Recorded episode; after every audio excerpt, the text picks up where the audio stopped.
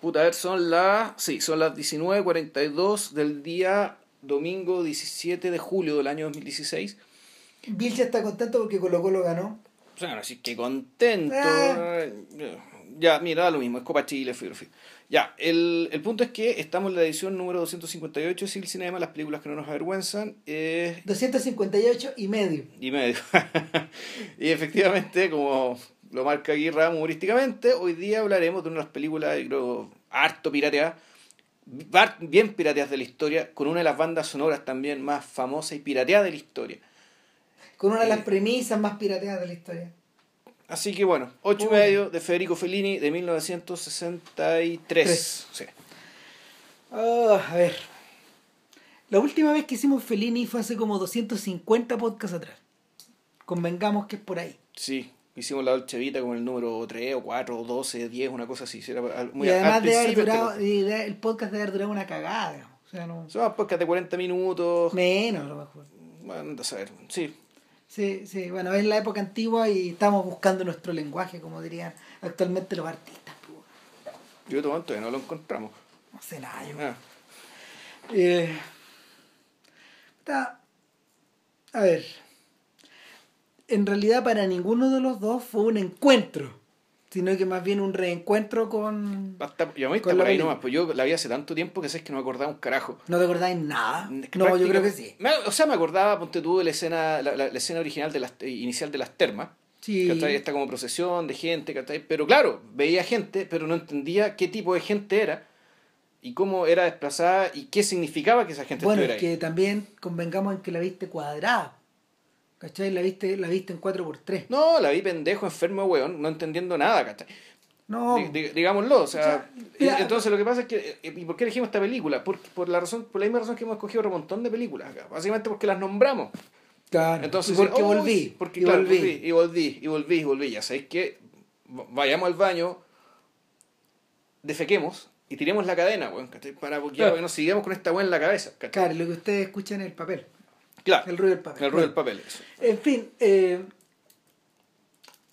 igual tiene que ver con eso con el tema de la película, pero, pero en fin, eh, yo viví lo mismo, pero hace como tres años, cuando tuve que escribir, porque hay en el sitio web ¿Ya? un en civilcinema.cl, por si acaso, si, si la quieren visitar, hay, una, hay un comentario sobre Otto de Mezzo, con motivo de los 50 años del año 63. Y bueno, en ese reencuentro lo que encontré en el camino fue la copia en Blu-ray, o mejor dicho, un pirateo de la copia en Blu-ray, la misma que viste tú. Sí, claro. Y, y en realidad es otro monstruo. O sea, a ver, ¿qué es lo que tiene? Bueno, principalmente lo que tenía también yo creo que el DVD y el disco láser en su tiempo, que era, eh, era la, la relación de aspecto 1.66 a 1. ¿Cachai? Que configura la película de otra forma. O sea, y te O la cambia de tus vistas en televisión o en VHS. El VHS que pirateamos, en, que, perdón, que vimos en el R, el Blockbuster, que como la gente más o menos de la imaginación nuestra. Claro. Eh, claro, o sea, el- de partida aquí lo, lo, que- lo que más se rescata, más allá de la composición en sí, es el dinamismo, es decir, la dimensión coreográfica de, de buena parte de las escenas. Ya vamos a llegar a eso. Claro, que, que- y, y que son muy importantes para entender la película porque la porque esa dimensión coreográfica, eso básicamente ese ese deambular de cuerpos, digamos, ¿cachai? que se cruzan y que dan vueltas en torno al, al personaje, a Guido, que vendría a ser el, Anselmo. Guido Anselmo, claro, este alter ego, el alter ego de, Fellini, interpretado nuevamente por Mastroianni. Efectivamente, la, la película em- empieza y su parte de su premisa es que él vive en medio de un torbellino. ¿ya? Ahora- Eh, Eso es su vida. El, el otro detalle es el blanco y negro. Que es un blanco y negro de alto contraste. Es un blanco y negro, de hecho, el que Fellini arriba después de 15 años de trabajar en el medio. Y, y que no existe antes de esto. Y es el blanco y negro que él abandona después de esto. Para siempre. Nunca más vuelve a rodar en blanco y negro. Entonces, hay, hay, un montón de, hay un montón de detalles en torno a eso que en realidad hay que consignar porque en realidad ocho y medio es un filme que par- partiendo por el título es un ejercicio de total autoconciencia. Hoy día me preguntabas tú si, si existían películas totalmente autoconscientes antes de esta. Y... a ver, hay ciertos niveles de conciencia en que las películas se manejaban durante todo este tiempo, en que tú podías convenir, digamos, en que la cuestión estaba, estaba hecha, estaba hecha con la cuarta pared con la, con la, cuarta pared borrada hacia adelante. Ah, claro, es que de partida, ¿cuál, es el sujeto acá? El sujeto, la, la, la, la conciencia no está en las películas, la conciencia, creo yo, la conciencia está en las personas. Y eh, entonces lo, que, lo que se ve en la película es la conciencia de un, de, de, un director filmando su propia película, que no necesariamente es esta. En el fondo yo estaba pensando más bien en, en, la película como dispositivo para dar cuenta del proceso creativo en el supuesto de que el proceso creativo de filmar una película es suficientemente interesante como para hacer una película sobre eso. Porque alguien te podría decir John Ford, cuando John Ford le preguntaba, bueno, ¿usted cómo filmó esto? Cuando Bogdanovich le preguntaba todo engrupido a John Ford, bueno, ¿usted cómo filmaba esto? Bueno, no, ponía la cámara, bueno, ¿cachai? Decía, puta, muévanse. ¿Y ahora qué tiene que decir después de toda su gran obra? Corten, ¿ah? corten. Entonces, claro, hay un tipo de cineasta que es así, digamos, uno podría hablar, no sé, por pragmatismo, digamos, ¿cachai? Donde básicamente él, él no es importante, el proceso creativo no es importante, ¿cachai? Pero puta, aparentemente, eh, y dada la tremenda cantidad de, de pirateo que ha sufrido esta película, eh, bueno, ahí vemos si es tan tremendo o no, pero hay hartas películas digamos, que son a más importantes por sí mismas, que tienen peso propio, mm. que en el fondo se han apoyado en esta premisa y donde uno podría entrar a discutir que efectivamente el, la forma de, tanto el proceso individual como colectivo de hacer una película, eh, es un objeto digno de ser filmado. Ya. Eh, leyendo a Ángel Quintana, que es un que es un teórico español que escribió un libro sobre el cine italiano de la posguerra hasta el 61. Es decir, no incluye, deliberadamente no incluye ocho y medio. No llega ocho y medio. La deja fuera. La última película a la que llega en profundidad es Acatone. Eh, este gallo, eh, en, las, en las páginas dedicadas a Fellini, describe un hábito que Fellini tuvo desde el comienzo de su carrera. Y es un hábito que eh, llega a su culminación en ocho y medio.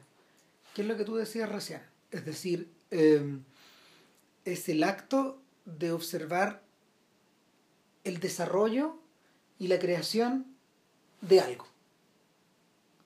Em, ¿Qué es ese algo? Ese algo ostensiblemente está ligado al mundo del espectáculo. Yo hice el ejercicio esta semana de la Felinitón.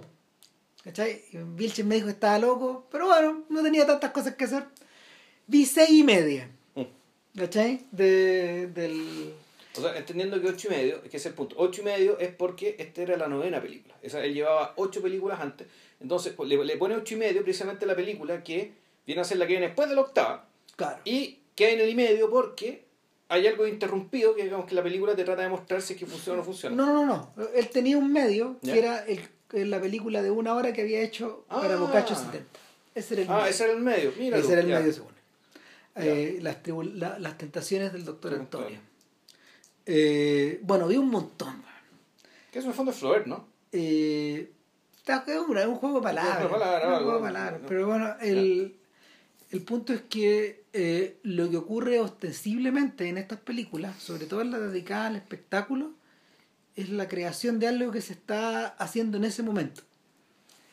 Esto pasa en Luchi del Varietà, que es la película que codirigió con Alberto Latuada.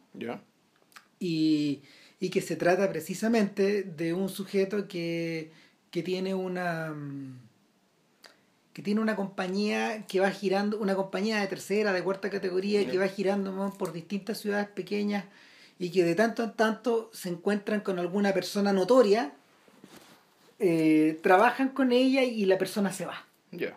¿Cachai? Y se va. Y, y el acto de. El acto. El, el acto. No sé, permanente de este sujeto eh, eh, es, estar montando algo, es estar creando algo, es estar descubriendo a alguien. Ya. Él, él, solo funciona en la medida que. Él solo funciona en la medida que está camino a no funciona cuando llegó, ni funciona cuando... ni funciona en estos periodos previos. No, es un personaje que no está logrado, que es infeliz, que está deprimido, que está fuera de su elemento.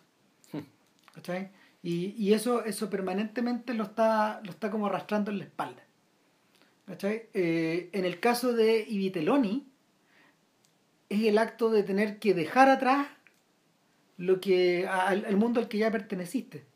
Puta, no sé, yo el, es que a, mí me parece que... el- Y es un movimiento que el personaje, o sea, la, la idea de irse flota todo el rato por detrás de la película. ¿Cachai? Eh, en, el caso, en el caso del jeque blanco, en el caso del jeque blanco, que en particular era el ejemplo al cual apuntaba Quintana, eh, era la captura de eh, momento en que el director saca las fotografías que van a integrar posteriormente la fotonovela, como si fuera un rodaje, y, están, y que están mostradas como si fuera un rodaje de cine. ¿Cachai? Y, y con poco menos que con luz, con cámara y todo, y, y los personajes van adoptando distintas posiciones, etcétera, como si, como si él estuviera controlando unas marionetas. Pero en el fondo es, es, es uno de los momentos culminantes de la historia de la película. ¿Cachai? Y, el, y en, en el caso de. En el caso. En el caso de Il Bidone, que, que es el filme noir de, de Fellini, y que es como la. Es como la continuación de Vitelloni, comparte algunos actores y todo. También vuelve a. también vuelve a esta idea en la medida de que el personaje está. de que el personaje está vivo en la medida de que realiza sus estafas pero en la medida de que realiza más y más se da cuenta de la futilidad de hacerla. ¿Cachai? Y, y finalmente, finalmente el- la renuncia, la renuncia conlleva la tragedia. Y, y en el caso de la Dolce Vita, por ejemplo, eh, con Marcello siempre está el camino hacia algo. Marcello es el personaje de Mastroianni que viene a ser también el, el alter ego del joven Fellini, del joven Fellini justo antes de empezar a dedicarse al cine, cuando todavía era un hombre de prensa. Y, y lo que pasa con Marcello es que todo el rato pareciera estar camino a descubrir una epifanía o un momento culminante que nunca se realiza, que nunca, que nunca toma carne, que se, que se te escapa de las manos en el momento en que, en que lo avisora. Sí, a ver, el- es interesante esto, el hecho de que... eh, bueno, en realidad yo no... La, la lectura que hace Quintana yo creo que está un poco... Me parece que está juntando cosas, ¿cachai? Que... No, yo estoy juntándolo todo, pero la lectura de él es que, es que Fellini tiene ese hábito de. ese hábito de escenificar representaciones dentro de la representación.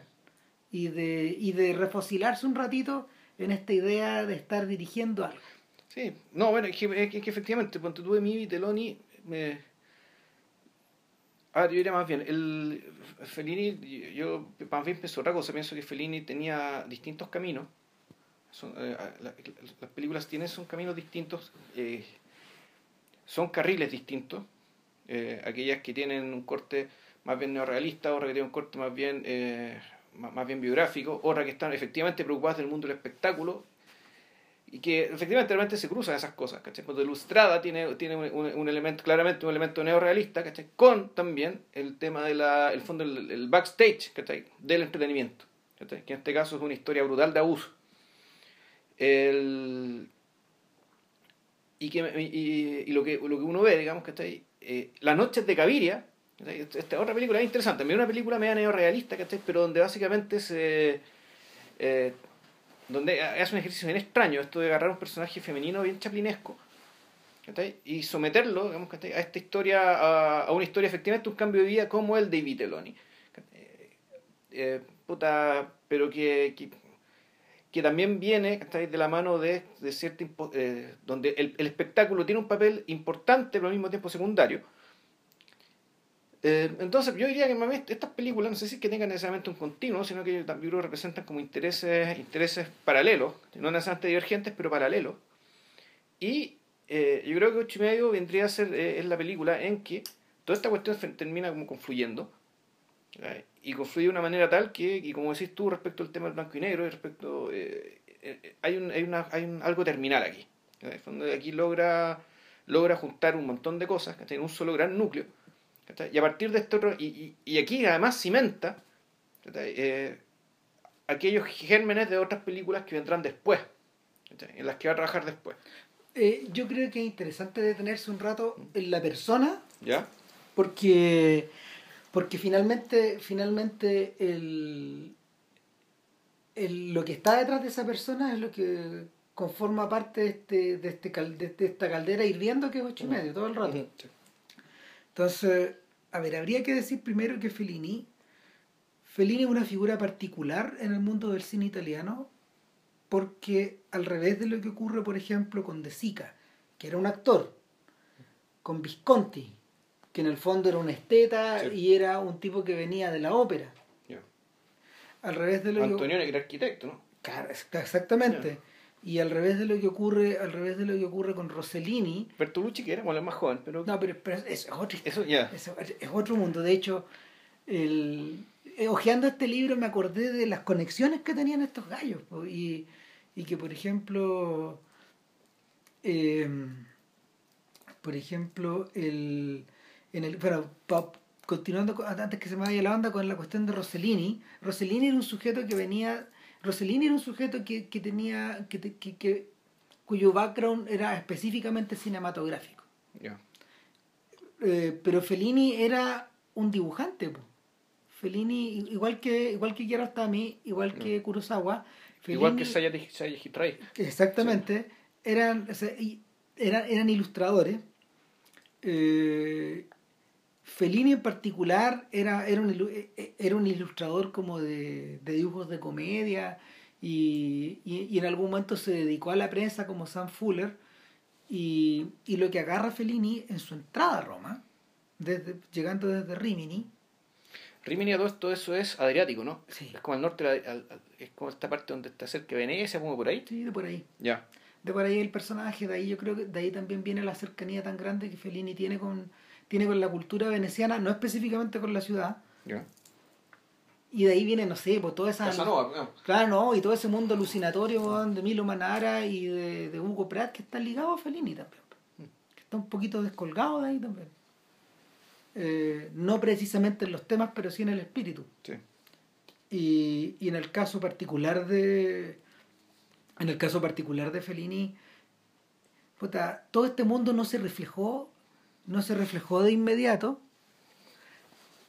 eh, sino que, sino que eh, él se zambulle en el neorealismo como ayudante de Rossellini. Y entra, entra a trabajar intensamente con el personaje como guionista en Roma Ciudad Abierta. Eh, entiendo que él trabajó también en Paisá. De hecho, él está no acreditado en Paisá, él sale. Él aparece en Paisá. ¿Qué? ¿Como actor? Sí. Como extra. Pasa nomás, claro. Pero una vez que está finalizada la trilogía de la guerra, eh, Fellini es uno de los actores del Amore, que es una película en dos episodios que que, está realizada un poco como homenaje al amante de al amante de Rossellini en aquella mm. época que es Ana Mañana. Ana Mañana. Claro, y el amor está dividido en dos. Una es la obra de, una es una adaptación de una obra en un acto de Jean Cocteau que se llama La voz humana. Y la otra, y, que, y que recuenta en el fondo una historia de una algo que le habría gustado que era Ostami, de hecho. Yo creo que cuando hablemos de copia certificada hay que volver hasta allá porque, porque es un diálogo que mantiene Ana Mañani con una persona al teléfono. ¿Cachai? Nada más. Durante 40 minutos. Bueno, nosotros vimos yo y eso. Mm. Eso está en YouTube y lo vimos cuando hicimos el podcast de, de, de Cocteau. Sí, seguramente. Sí, es una mujer que está bien desesperada, desengañada, que está, que está ahí hablando con el pololo. Sí, sí, creo Que, es, que, es una obra de teatro. Y la segunda parte, que es un poco más larga, de hecho, que es lo que le, es lo que le adosaron a eso. Porque los tipos se dieron cuenta, no, no, no podemos estrenar esta va. Sumémosle algo, eh, es El Miráculo. Y el Miráculo es la historia de una señora, eh, de una pastorcilla a la que le falta un tornillo, eh, que un día pastoreando y moviendo moviendo hierbas en las montañas, sacando, sacando hierbas, juntando atados y todo esto, un poco de... campesino, claro, eh, se cruza con un sujeto que es Fellini y es un tipo que está subiendo una montaña. Y Fellini, y Fellini tiene, Fellini eh, es confundido con San José. Y, y no dice una palabra de diálogo, solo ella habla. De hecho, prácticamente ella habla todo el rato. es- por, eso es- por eso está como hecho el, el eco. Entonces, lo que ocurre ahí, lo que ocurre ahí es que eh, Ana- eh, el, el personaje, el personaje del viajero eh, emborracha a la pastorcilla, como en un cuento. Ya, sí, claro. Emborracha a la pastora, eh, viola a la pastora mientras ella está inconsciente y luego ella se embaraza y deja de trabajar y, y se convierte en una vagabunda del pueblo. Y está convencida de que la fecundó San José. Eh, exactamente, y de que va a tener al niño Dios. Ya. Y, y empieza una suerte como de camino de perfección y al mismo tiempo una, una caída, una caída libre. Ahora, ¿por qué me demoro un poco en eso? Porque eh, en ese personaje de la pastora, que lo creó Fellini con Rossellini, está, hay, un, hay, una, hay una doble. Hay un doble vector. Uno es el de la persona con una idea fija que trasciende lo humano y que Rossellini explora en su trilogía con Ingrid Bergman. ¿Cachai? Eh, es fácil reconocer ahí eh, la voluntad del personaje de Stromboli y de Europa 51. Ya. En segundo lugar, están estos personajes de Chavetao, que en toda la primera fase de la carrera de Fellini eh, son encarnados por su mujer, la actriz Julieta Massina. No necesariamente solo por ella, sino que también hay otros presentes en distintas partes. Y en tercer lugar, des- descolgado de ahí, también está la presencia, también está la presencia de, de- del vagabundo y de la persona que vive en la total marginalidad, a la cual Fellini vuelve una y otra y otra y otra y otra vez. No es el único que lo hace porque, no sé, por lo- en los monstruos, por ejemplo, uno ve que... Que, Que Risi Scola, también- que, que- claro. claro, que Scola y Risi también trabajan sobre esa base, pero pero, pero y, y que, y que lo están haciendo de algún modo descolgados del mundo de. Ya. ¿cachai? Entonces, esa tensión que está puesta ahí en este, en este corto de 40 minutos florece en la obra de estos dos gallos durante toda la década que viene. ¿Cachai? Y es, una y es la obra de transición, es la obra que, que los impulsa hacia esos dos mundos. Y, y el, ¿cómo se llama? Y el combustible, es el combustible que alimenta, el combustible que alimenta la, la recurrente, la recurrente idea que tiene Fellini de, eh, de filmar a personajes que están locos. O que no están, o que no están aquí, ¿cachai? Que no están con las dos patas acá. Entonces cuando uno, por ejemplo, ve, cuando uno ve a Yelsomina, que es la, la protagonista de la estrada, eh, tú sabís que, que el personaje está mm, que el personaje eh, no está en sus 13, tú sabes que el personaje está, está mm, de alguna manera removido de la realidad y que no y que por eso va a ser víctima de todas las vejaciones que Claro. le que le inflija. Zampanó. Ahora, en, si uno mira desde lo alto la estrada, eh, en realidad hay varias opciones, porque por ejemplo, el cuando, o sea, volviendo a ver, o sea, volviendo a verla también después de muchos años, es, es Panchi y Judy. ¿cachai? Son los personajes de, son La los del personajes y del teatro de Claro. marionetas. De hecho, Punch muele a Judy, permanentemente le pega, y Judy se venga de alguna forma. Ya. ¿cachai? Y, y el tipo se arrepiente. Es exactamente lo que ocurre en la estrada. Ahora, en su época, y esto es interesante, en su época, eh, la discusión en torno a la estrada se tornó media mística. Ya. Eh, ¿Por qué lo menciono? Porque es importante tomar en es importante, es importante tomarlo en cuenta en la medida de que las películas de Fellini se desarrollaron en lo que todavía se denominaba neorrealismo, aunque desde hoy, aunque visto desde hoy ya no puede llamarse así. El neorrealismo para todos nuestros efectos muere con Humberto D, en cierta medida. Y, y, y en mi visión, yo lo escribí por ahí, eh, mi impresión es que el cine moderno empieza, empieza con las películas de Rossellini e Ingrid Bergman. Entonces, y, y, y, que se, despre- se, se- descuelgan de ese árbol y, se van para otro lado, pero, pero el punto es que en, en- en esa época la discusión que, la discusión que, mm, que engrifó a los críticos, a Guido Aristarco y a George Sadul por un lado, que eran los, que eran los marxistas, y a André Bazin y los católicos por el otro, era, era, era la discusión en torno a la era la discusión en torno a los elementos místicos o los elementos de redención o los elementos de realismo bruto que existían en la estrada. ¿Cachai? Y, y yo creo que el propio, mira, el propio Fellini se dio tan aludido uh, por, esta, por esta discusión que él consideraba que, que estaba fuera de lugar, que este weón publicó una columna, weón. Hmm. O sea, llegó a publicar una columna en el diario, una carta abierta donde el weón dejaba, donde, el weón expresaba que eh, no podía ir reducirte a estas interpretaciones tan maniqueas, que lo tenían como de alguna manera atado de las pelotas, hmm. o que lo ataban de las pelotas contra su voluntad. Entonces, eh, desde ahí para adelante, desde ahí para adelante, eh, el propio Fellini, el propio Fellini opta por no sé, mira, no, sé cómo explicarte, pero, porque, pero los elementos fantásticos de los elementos fantásticos de, la, de las películas dejan de estar, dejan de tener excusas. Se presentan nomás. Hay momentos que son, son flachazos. Son flachazos de fantasía.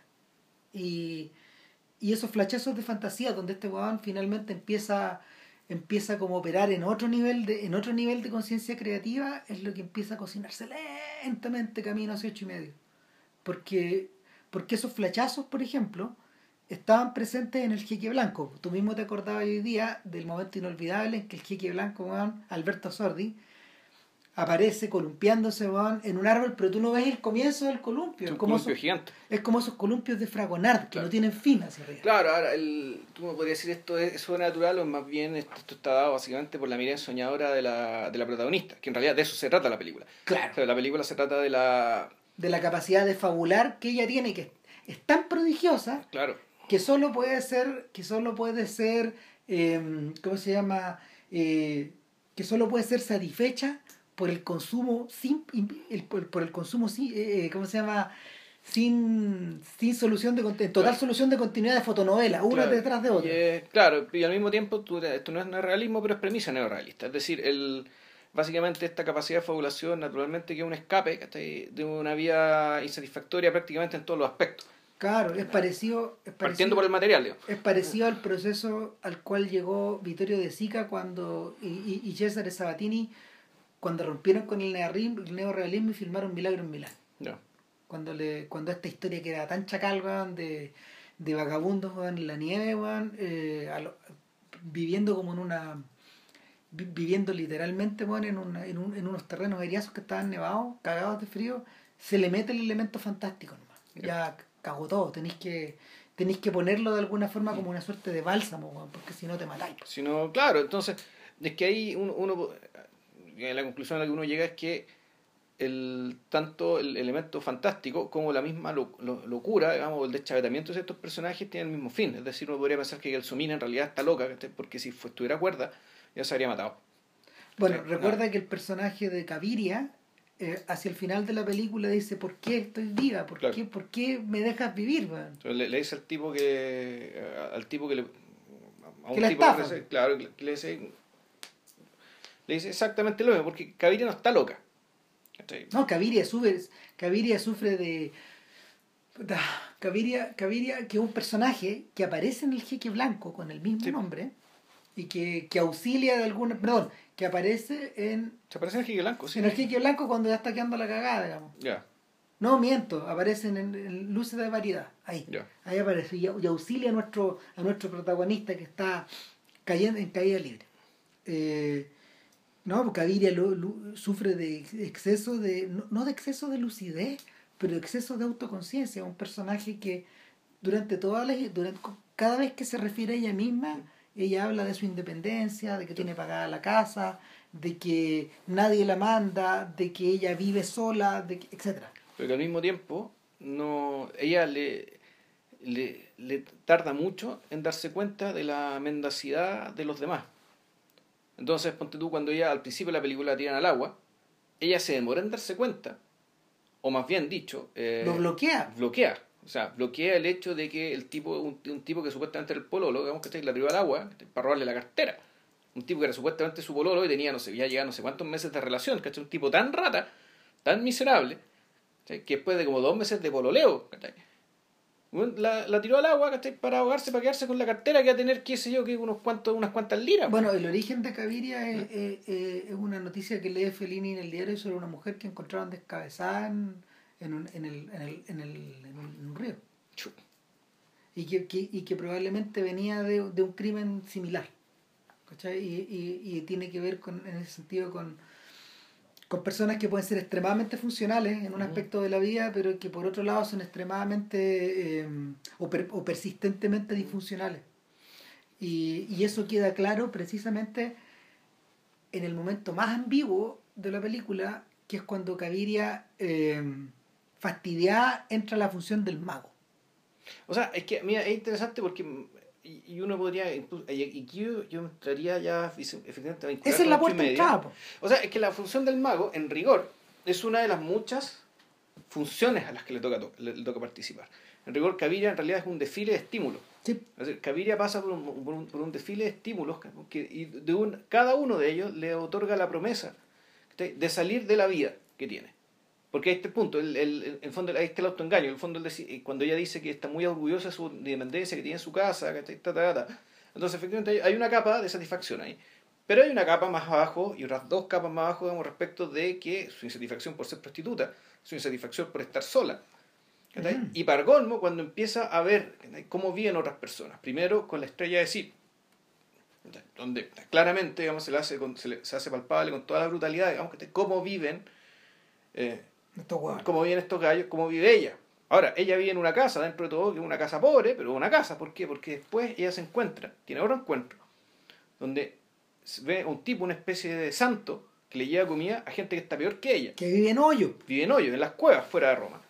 Pero ahí el estímulo para ella no es tanto darse cuenta que otros viven peor que ella, sino es darse cuenta de eh, la elevación del espíritu. De este tipo que vive de, esta otra forma. De este santo, digamos, que, la, que Entonces, él, ella, que absolutamente para ella ese tipo de persona es algo nuevo.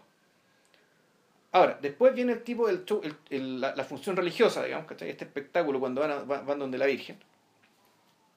Eh, y donde efectivamente se encuentra con un, gran despliegue, donde el espectáculo es puesto por todos los fieles en rigor, sin pretenderlo, ellos no están haciendo un espectáculo, algunos sí, otros van con fe genuina. Pero es otro espectáculo más, otro estímulo más, donde ella espera también un empujón hacia la nueva vida. O sea, donde ella de alguna forma es llevada por la ola. Claro, es llevada por la ola, pero, pero ella se sube voluntariamente a la ola. y después se baja. Y después en algún momento se da cuenta, se, se baja. O sea, este es un estímulo fugaz del cual no se puede sacar nada limpio. Llega la función de teatro, que en el fondo es una hipnosis. Eh, y esto es, es, algo bien bonito, el momento en que supuestamente ella descubre algo de ella misma, pero en realidad es otro el sujeto que descubre algo de ella. Y ahí empieza el último estímulo, que vendría a ser la promesa del amor real. Y ese es más o menos el, el, el, recorrido de Caberia en esta película. ¿Y por qué cuento todo esto? Porque uno podría pensar que también ocho y medio es una sucesión de estímulos. O sea, es un personaje que está sometido, y la dinámica que profunda de esto es someter a un personaje a un desfile. Y siempre un desfile, ¿eh? siempre es uno detrás de otro. este carácter episódico, digamos, de... Lo que ocurre es que en el fondo viendo las películas en serie. Sí, las seis y media. Claro. La solución de eh, estímulos que tal que te sometiste. Claro, eh, el, la construcción de las películas es episódica. Mm, en todos, los casos. En todos los casos. O sea, eh, Fellini no plantea el conflicto de la forma en que los americanos lo plantean, por decirlo de esa, de esa por decirlo de una forma deliberadamente estructural. Fellini vuelvo a la idea de el tipo que film, del tipo que dibuja escenitas o que concibe, o sea, del, del, caricaturista que dibuja sus modelos en determinadas actitudes. Es como lo que pasa con Hogarth. ¿Cachai? William Hogarth, el ilustrador, el ilustrador británico del siglo XVIII, es un sujeto que de, alguna manera no es el primero en absoluto, pero lo que Hogarth es la culminación de ese arte en el fondo. Es la culminación del arte de, del arte al cual también adscribe el Via Crucis, por ejemplo, la estructura del Via Crucis, es decir, el crear arte a través de estaciones. ¿cachai? De, de ir eh, elaborando una narrativa sobre la base de estructuras autocontenidas. ¿Cuál es el ejemplo más grande de eso? Bueno, probablemente el de Camerón. Bueno, la fotonovela por entrega del Jique Blanco, digamos. Es, No, no, pero claro, claro, claro, pero está todo así, pues, está todo ligado, pero, pero el de Camerón es el ejemplo original. Claro, si fue por eso el de Camerón. eh, Sí, pero, sí, pero no. Pero ¿Por para pa Fellini sí. Ah, es que a- aquí voy, voy aquí el, el de Camerón, claro, son episodios autocontenidos, pero en el caso de Fellini la particularidad es que eh, esta es una persona que Mm, pasa sí. por estos episodios. Sí, claro. O, o Sí. un grupo de Son personas. un grupo de personas. O un grupo de personas. ¿cachai? Y ahí volvemos al de Camerón. Sí. Sí, ahí sí. ¿Cachai? Eh, no es el único gallo que se cuelga de esto, sino en el fondo hay una razón por la cual los italianos eran especialmente proclives. Básicamente fueron ellos los que inventaron este, este, esta especie de subgénero del filme en episodio. Claro, incluso episodios de- dirigidos por distintas personas. O sea, de hecho, yo de hecho le eché una mirada al episodio de Fellini, Agencia Matrimoniales de Amore in Città, ¿Ya? que es un proyecto de Cesare Sabatini, que es, bueno, lo mencioné antes, que es uno de los padres del neorrealismo, sino el padre intelectual. en el fondo. ¿Cachai? Él, él es el. Que el guionista de Zika, digamos. Claro.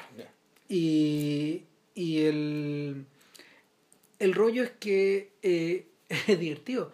Sabatini, Sabatini tuvo una idea similar a la de Jan Rush eh, con, con Crónica de un verano. verano. Lo que, pero lo que hizo fue concebir una película como si fuera una revista. E invitó a distintas personas a ilustrar los episodios de esa revista. Ya.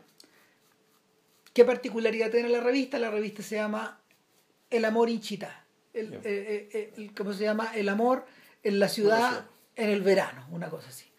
Eh, y, y yo creo que bueno, a ver, va a haber que echarle una mirada de cara al podcast de Kiarostami, porque, Que es el, el de la próxima semana, ¿no? vamos a ver, Ya.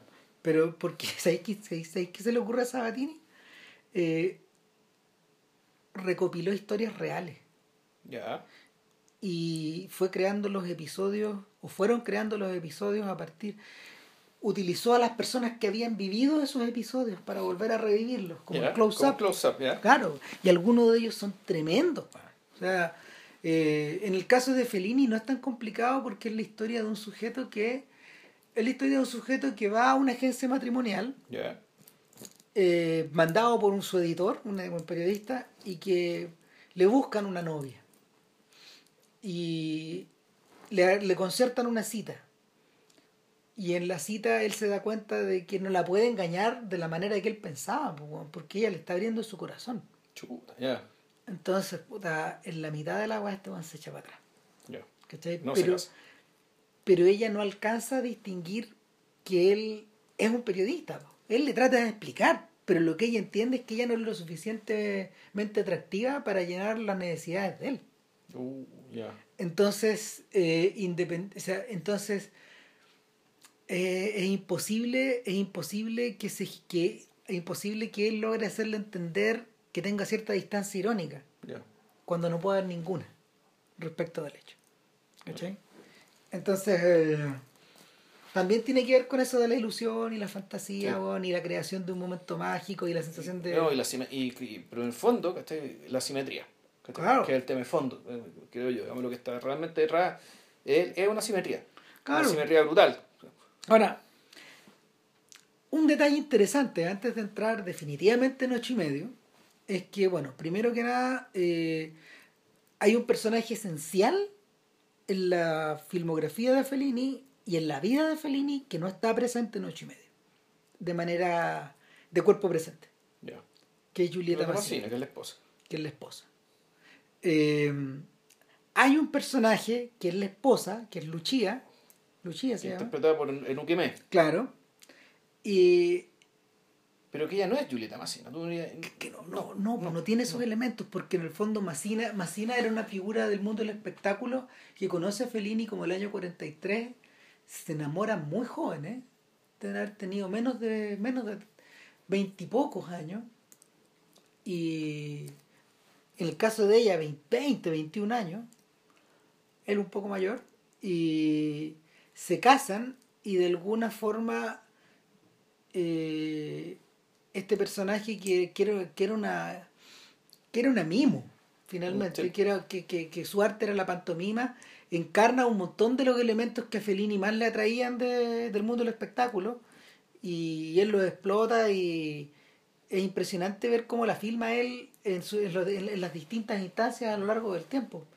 Sin embargo, Yo recuerdo dos películas nomás, en todo caso, en, claro, en, La Estrada y ahora en Caviria. claro, pero ella aparece en Luchi del Varietà y aparece en Il Bidone. Ya. también.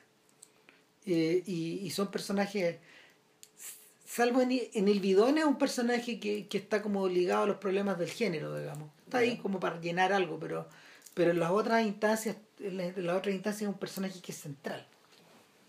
Y, y nada, po, lo que ocurre es que lo que ocurre es que la echáis de menos. po. Y yo tengo la sensación, yo tengo la sensación de que eh, la tremenda exaltación de, de- de la forma en que la cámara observa a Caviria en la película eh, llega, llega a través de eso llega una suerte de culminación de culminación del trabajo que hace con ella y de ahí para adelante lo que viene es otra cosa. O, o, o yo creo que hay otra teoría sostenible, que digámoslo, yo de Damascena tampoco está en la Dolce Dolce Vita. Claro no Es puede decir, estar Hay, cierto, hay cierta dimensión del alter ego, o sea, del el, el, el Fellini, el, el, el- el Fellini personaje, el Fellini cinematográfico, digamos, que él quiere mostrar en esas dos películas, simplemente es... eh, eh, no puede estar ese personaje porque uno podría decir que son eh, más bien un retrato hipotético. Es como lo que decía Scrader re- respecto de su personaje, del personaje de Travis Bickle, ¿cachai? Este bueno soy yo, pero sin cerebro. ¿Cachai? Así como puta, perfectamente Funina podría decir, bueno, en realidad el personaje Mastroianni soy yo, pero sin Julieta Massina. Sin el equilibrio, ¿cachai? Que me da esta esposa, que me da este, esta persona, ¿cachai? Que es una persona que, en el fondo, es imaginarse a sí mismo sin ella. ¿Cachai? Eh, Es, una, es una posibilidad, pero ¿por qué, por, pero ¿por qué de eso? Por el hecho de que tampoco aparece en, en, en, en la en Dolce Vita, aunque claro, tú puedes decir esto es una película que habla de su, del pasado, por lo tanto a lo mejor no la conocía en aquel entonces. Es posible, pero porque, porque la Dolce Vita, como, lo, como yo me acuerdo que lo explicamos en el podcast, aunque ya no me acuerdo ni qué dijimos, digamos. pero, pero sí, Nos da paja escucharlo. No, olvídalo. No, eh, aquí se tira la cadena y se tira la cadena. claro, no sé, vean- co- coprofilia no hacemos acá. Hagan la prueba ustedes, Sí. digamos, pero, pero el, Coprofagia, digo. Claro, pero lo, lo que, lo que sí, lo que sí ocurre en, en la Dolce Vita es que estos elementos que están presentes del mundo del espectáculo contemporáneo y que por primera vez aparecen en Caviria, hay hartos elementos. El, por ejemplo, eh, obviamente el astro de cine que sale en Caviria. También la visita a la, la visita a la iglesia, Sí. que también está presente Van, cuando esta niña que está viendo visiones y Sí. que Marcelo tiene que ir a reportear. Tiene que reportear y en fondo Ace in the Hole o- Claro. o lo verían, digamos. Eh, este mundo este mundo que este- este mundo de los millonarios y, y de los clubes exclusivos y de y de la gente que está como bebiendo sola las mujeres con Mm, sombrero los sujetos de traje negro y que de alguna forma que de alguna forma exhuma eh, Sorrentino. Claro. claro. Exhuma es la palabra porque de alguna manera como que, que, que saca de la tierra estos cadáveres y los vuelve a mostrar de alguna manera Es que tú haces que lo saque la tierra o, o, o, o, o- o lo- espantoso que vendría a ser que, bueno, que la weá sigue igual. O sea, que, que, que, en fondo que sea una apuesta que, re- que eso sigue pasando todavía. Sí, yo creo que, que- yo creo que hay una dimensión, yo creo que hay una, dimensión mortuoria que tenéis que agregar. Y, y que ya está presente también en ocho y media. Y eh, es, es- es todos esos elementos, sumado además la carga, la carga de este Marcelo que eh, de alguna forma viene a ser el sujeto que el sujeto que Fellini evitó ser No. porque porque es un tipo que aparentemente lleva tiene tiene canas en la es un sujeto que está envejecido de alguna forma es divertido porque esos dos- los dos personajes que Mastroianni a ver en cada ocasión que Mastroianni aparece en la pantalla de una película de Fellini aparece envejecido Ya. Mm. ¿cachai? Los- o sea, esto esto vale para Marcello y Para vale Guido. y, y para Guido vale para Snáporas de la ciudad de las mujeres y vale para vale para el personaje que aparece en la entrevista y también para Bueno, Fred. Y, y Jerry Fred, claro, ya, ya derechamente viejo, porque la película se trata de eso. Claro, y totalmente envejecido. Sí. O sea, no estaban tan viejos ninguno de los dos. Entonces, el, el, el personaje, claro, pues un personaje que se quedó pegado, que no, no abandonó el mundo de la prensa y en el momento en que la película lo atrapa, eh, eh, puta, el carnaval bueno, ya no puede parar. pues. Claro. Y bueno, ya no se puede bajar. Weón ya no se puede bajar, solo puede, solo puede ir persiguiendo, solo puede ir persiguiendo esta fila de gente que se va moviendo. Claro. Eh, y, y yo creo que por la fila de la gente weón, podemos entrar recién a ocho y medio en los 45 minutos. Sí, nada que no hayamos hecho antes, en todo caso. Ah. Puta. Hay, hay en ocho y medio, hay en ocho y medio un momento en que eh, Guido Anselmo entra en su oficina de producción.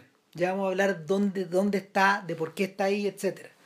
Pero cuando entra a esta oficina de producción, hay gente obviamente confeccionando ropa, hay unos sujetos estirando unos planos, hay, do- hay un tipo que tiene a sus, don- a sus, dos, Dos a sus dos sobrinas. Son mis sobrinas, dice. No son las sobrinas, son Obvio las que amantes, sí, pues, pero son dos, sus sobrinas. Son dos gemelas que se la está fifando, weón. Claro, que y las tiene, la las tiene Claro. acostadas ahí. Y hay una persona que, ya ni me acuerdo quién es, que está contra la pared, pero lo que tiene atrás de ella es un tremendo diseño que muestra una torre de Babel. Claro. ¿Cachai? Ahora, esta torre de Babel en la película adquiere la forma de un cohete. De una nueva plataforma espacial. De una plataforma- para lanzar un cohete. Claro, y, y en, en el dibujo el cohete está, el cohete ya está dibujado y lo que tú ves es una enorme fila de gente dirigiéndose hacia el cohete. Claro. ¿Cachai? Ya sea a contemplar el espectáculo de verlo eh, despegar o a ingresar al cohete para abandonar este lugar. Qué interesante, eh, ahora que lo pienso, en el fondo Chimedio está prefigurando a Kubrick. Sí, pues. O sea, o sea, Guido es Kubrick, aunque Kubrick no era conocido, nada, pero el, la, O sea- figu- la figura de este, de este, puta, de este cineasta artista total, ¿cachai? Que a- a- eso, eso aspira a ser el, el, el, el mismo Fellini, eso es lo que pretende mostrar como O sea- este alter ego, digamos. Kubrick estaba tan consciente de eso que cuando diseñó el baño del resplandor, lo diseñó o sea, a partir del baño de Guido. Míralo. ¿Cachai? Ese baño rojo es el baño que tiene este tipo, que es, un- es una especie de enorme baño público que está dentro de su suite. Y cuando tú lo ves entrar al baño, tú ya eh, tú, de inmediato, tú de inmediato sabes que, que no estás en la realidad. O sea, bueno, no sé, porque la, de- de- la película desde el comienzo te, la película desde el comienzo altera tu altera tu- tus criterios de percepción cuando cuando estamos en un, cuando, cuando entramos en la cuando entramos en la primera gran escena famosa de la película del sujeto metido en ese embotellamiento que de repente deviene en cámara de gas de repente deviene en pesadilla de repente No, no, deviene- sí, es un sueño, no, sí, claramente un sueño. Claro. lo- los elementos que te, que, que te va mostrando el sueño eh, son inequívocos y son, son muy inspirados, ¿cachai? Esto de que salen puros brazos de la micro, ¿cachai? Uf, esta weá, eso no lo recordaba. Sí, pues, Eh, son como son como bestias que van al matadero Sí. Eh, pero al mismo tiempo y ahora en, la- en las versiones en las versiones restauradas uno puede darse cuenta de que lo que está realmente intervenido más que la imagen a pesar de que, que, que Fellini ponte tú revierte un hábito muy común de la Nouvelle Vague de la era de la Nouvelle Vague que ya estaba instaurado para esa época que es la de congelar durante algunos segundos los planos. ¿cachai? Que, que es una que es, un, es una costumbre, una mala costumbre que, que, que rescató Truffaut. Ya. Truffaut hacía eso.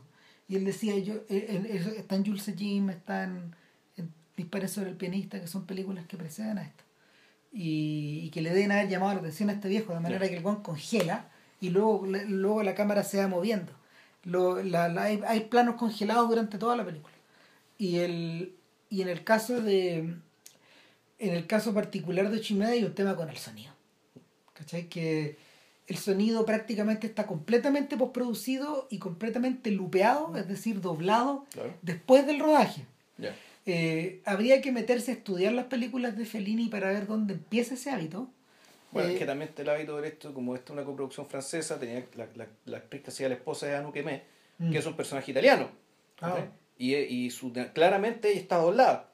Claro, pero lo, que, lo que ocurría en las películas tradicionalmente era que obviamente tenías ese problema de la coproducción y también tenías el problema de que eh, la tecnología muchas veces no daba por la pobreza de los medios con los que los gallos operaban al principio para, para poder eh, para poder grabar el sonido ambiente como se debía. Sin, em- sin, embargo, en el caso de Fellini esto se elabora, se, él, él lo utiliza como un elemento más de su puesta en escena.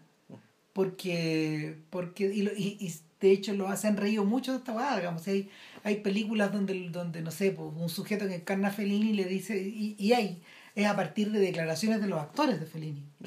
Que, en el fondo, le, bueno, en, esta escena, en esta escena tú eres la tú eres el tipo que descubre que su mujer la está engañando, no sé, una cosa así, ¿cachai? Entonces, pero no tengo los diálogos, no te importa. A, B, C, D, E, F, G, H, I, empieza con el alfabeto, di las palabras que se te vengan a la mente, yo lo arreglo después. Entonces, los tipos en el lupeado, eh, en el doblaje, leían las palabras del diálogo. Pero lo que, lo que tú permanentemente ves en cámara son eh, movimientos de labios que no corresponden a las palabras que te han dicho. Entonces, a Fellini le importa una raja y en el fondo lo utiliza pero desde ya es un elemento más en la ¿cómo se llama? En, eh, en, este, en, este, en este mecanismo de, de persistente abstracción a la que él va llegando. De realidad, esto que, claramente hay algo que está desajustado, por lo tanto tu, sospecha tuya está, está, tú habitas un mundo no real. Lo vais forzando más y más. Entonces, eh, yo creo que yo creo que una ponte tú, a estas alturas del partido, 53 años después, eh, ya no es aceptable, por ejemplo, contar ocho y medio sobre la base de los simples hechos. Por ejemplo, si uno tuviera que elaborar una crítica, tú podís contarlo de todas maneras, pero, pero hay que partir de la base de que lo que tú estás viendo es un constructo. En ningún caso corresponde a algo que podría haber ocurrido, porque está todo alterado. Entonces, ¿qué es lo que hace Fellini? Fellini de alguna manera, Fellini de alguna manera se inspira probablemente en toda la presión para, para poder gatillar esto, Fellini se inspira en toda la presión que él debe haber sentido para poder superar el batatazo gigantesco que fue la Dolce Vita. Porque la Dolce Vita no solo fue un éxito comercial, sino que creó una cultura. O sea, mira, tú ubicáis a Totó, ¿cierto? Sí. el, el Chaplin italiano. Claro, bueno, Totó un dios de los, del, un dios de la comedia. Y Totó tenía una serie de comedias con Pepino de Añ, Pepino, ¿cómo se llama? Pepino de Santis, creo que, claro. Con Pepino de Santis. Pepino de Santis, el protagonista de Luchi del Varietà. Y de las tentaciones del doctor Antonio. Un personaje que está ligado a, a, los dramas y a los melodramas y a la comedia más burda italiana de aquella época. Que no tiene nada de burdo a esta altura, es clásico. Entonces Totó y Pepino en la Dolce, en la Dolce Vita. Así se llama la película que salió después, pues, Claro, los weones, los inmediatamente se suben al carro a la victoria y se cagan de la risa, porque Totó y Pepino eran Martin y Lewis, eran Bob Hope y Vin Crosby. Y tenían una serie de películas como después a lo Terence Hill y Bud Spencer. Pues, Entonces, eh, inauguró una suerte de cultura, el culto, el culto al paparazo, el culto como a la el culto como a la, a la, mm, a la vida, al, ¿cómo se llama? la vida rápida, al mundo del espectáculo, no sé, en revista Cosas, revista Cara, revista Gente, revista Etcétera, ¿cachai? Y, y el, el mundo de los VIPs. Y, y como de alguna forma es todo lo que es, todo lo que la, es todo lo cual de la película la, la película se ríe un poco de eso y la critica pero de alguna forma eh, lo, lo, que se, las ramas del árbol que se, que, se, que se descuelgan de ahí también celebran esa ¿Cachai? Y, hubo harto de celebración burda y vacía en aquellos años en torno al tema. O sea, lo que pasa es que la celebración está por el hecho de que, el hecho inevitable y cierto, digamos, de que efectivamente en ese mundo hay más plata, las minas son más ricas, ¿cachai? Y vivís mejor, no pasáis susto. Tomáis mejor comida, ¿cachai? Tomáis mejor copete, ¿cachai? Todo lo que queráis, pero claro, para hacer eso tenéis que literar eh, el Via Crucis de un personaje que es víctima de eso. Porque Marcelo y después Guido Puta, sí. Son, son víctimas de esta cuestión. Claro. Están metidos en esta weá hasta el cogote, Y... O sea, son, eh, son víctimas al punto de que Marcelo, por ejemplo, nunca, nunca, nunca puede dar el salto hacia la hacia la creación artística real que él quería que era ser literato digamos, y se la pasa esperando y se la pasa actuando de una manera tal de que básicamente posterga la decisión, posterga la decisión y al final aparece esta niña muy bonita que vendría a, a, a prefigurar ¿cachai? En el fondo la esperanza de la, esperanza de salir de ahí, que puede ser ética, o también la iluminación estética, es decir, la inspiración, la musa. personaje que me parece a mí, que creo yo que lo que hace Claudia Cardinale en, exactamente en ocho y medio es eso. O sea, cumple esa misma función. Claro, entonces, en ese sentido, es un brazo que se descuelga de ahí, o ¿sabes que yo iría más lejos. Yo creo que, yo, yo diría que en el fondo esta película es la espalda de la otra. ¿Cachai? Porque porque lo... O sea, podría ser la espalda, puede ser la, la, continuación. O sea, es decir, supongamos que Marcelo no se, se vuelve periodista, sino que se vuelve, se vuelve cineasta, se vuelve famoso, se convierte en el artista que quiere ser, ¿cachai? Y sin embargo está igual de cagado. Sí, que, Entonces... Que, que, que, antes. Entonces lo que tenía ahí es que lo que tenía ahí es que el personaje de alguna forma no, no puede encontrar solaz. Eh, tenía angustia existencial. Tenía... O sea, tiene angustia existencial. Tiene angustia y como... O sea, tiene angustia existencial, por una parte. Eh, Pero es distinta, por ejemplo, a la sartriana y a la, a la, a la camusiana. O sea, en realidad él tiene la misma angustia que tiene el personaje que le pirateó, digamos que Bob Fosse. Exacto. Sobre la base de el, una angustia que, que se expresa y al mismo tiempo se, se trata de anular infructuosamente, digamos, con copar tu tiempo. Copar tu vida. Claro. Coparla con pega, coparla con amoríos, coparla también volvemos con, con objetos, con estímulos, con, ideas, con sonido. Esto que decís tú hacer que los de, los críticos marxistas que le cuestionaron tanto la, la estrada, puta, el personaje, el crítico, que en el fondo es como un Pepe Grillo, ¿cachai? Que le empieza a hablar en difícil, ¿cachai? ¿Qué quiere hacer usted con su película? Claro, se sitúa de, de afuera para explicarle qué chucha está haciendo, digamos. O qué, o qué chucha debería hacer. O, o, fondo, claro, usted, ¿qué, ¿O qué piensa el crítico que el director debería hacer? O cómo vamos a entender nosotros, vamos, los intelectuales, eh, los intelectuales complicados mm. que hablamos en difícil, que tenemos mil ideas en la cabeza, digamos, y que puta, vamos, a, vamos a ver de la película que usted haga. En el fondo vendría a ser como un Tornino Guerra, pues, No sé, usted, me, me, me se me la cabeza ese tipo de personaje. Un, carrier, un, mm. sujeto así. O sea, pero, pero, pero yo, yo eh, eh, el personaje aquí es más burdo. son, estos, son estos críticos que en el fondo le tenían jodidas las pelotas. No, sí. Eh, el... Entonces tenéis, tenéis por un lado eso. Tenéis por otro lado otra cosa, que en el fondo, eh, ¿qué es lo que no tiene en común ocho y medio con la Dolce Vita?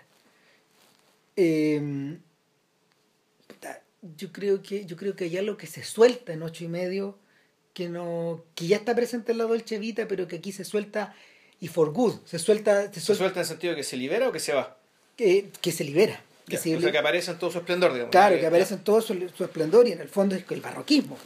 ¿Cachai? Porque, porque la, la Dolce Vita todavía está, todavía está, es una película filmada en total scope. Ese es el sistema que le inventaron.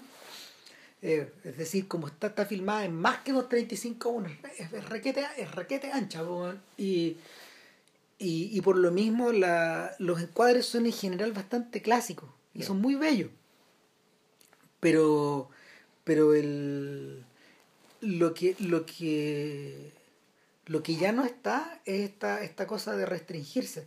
Eh, hoy, en la mañana en la tarde yo estaba pensando que el, lo que le ocurre a Fellini es que es, es, es, como si eh, es como si tú estuvieras tú, tú eh, tuvieras que renovar el, renovar el jardín que tienes, el antejardín. ya ¿Cachai? Lo que está al frente de tu casa.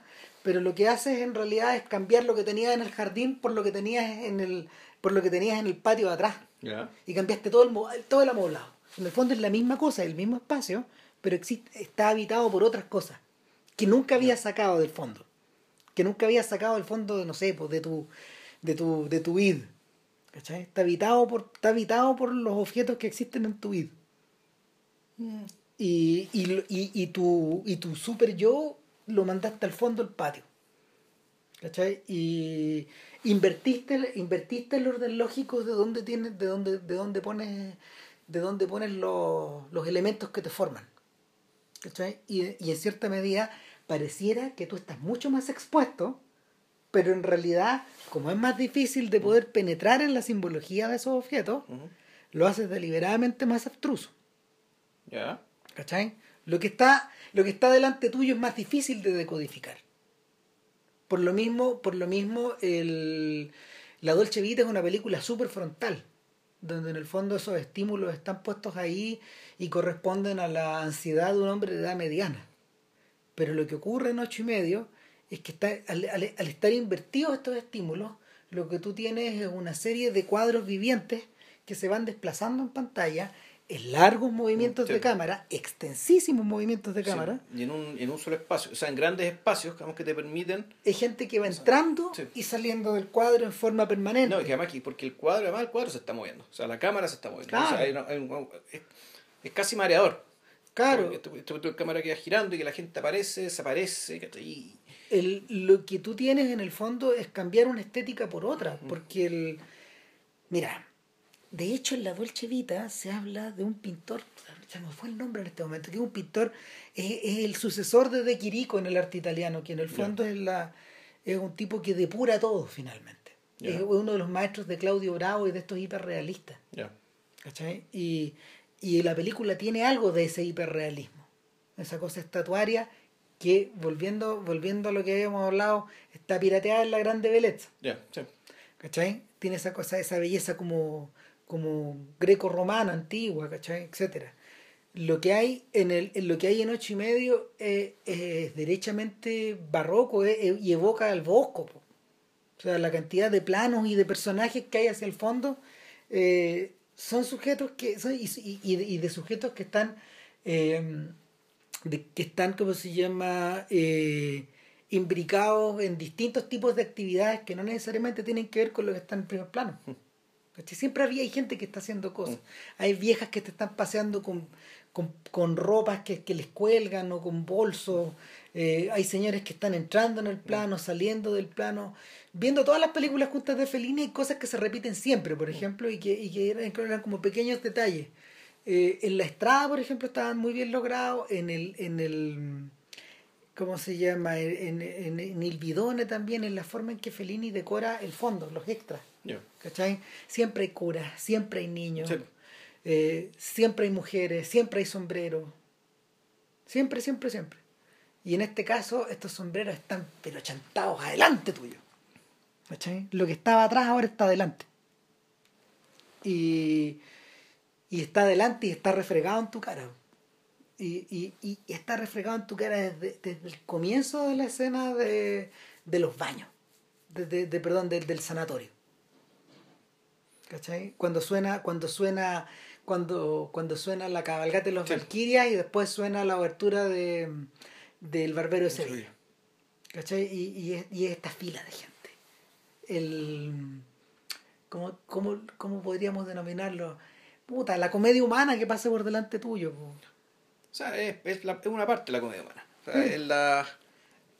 Yo esa escena cu- cuando la vi no me acordaba, la, cuando la vi la primera vez no me di cuenta de algo que es evidente, ¿cachai? Que en realidad que es pura gente anciana, son solamente ancianos.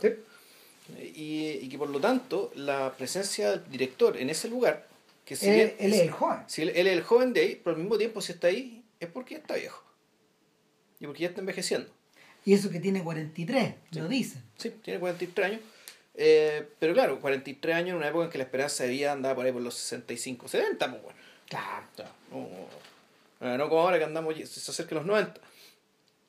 Entonces, el, ese comienzo, el, que también es bien de pesadilla, ¿no? o sea, de sueño pesadilla. Es un, ese entorno está mostrado como una especie de, podría ser un, un purgatorio, ¿cachai? Perfectamente.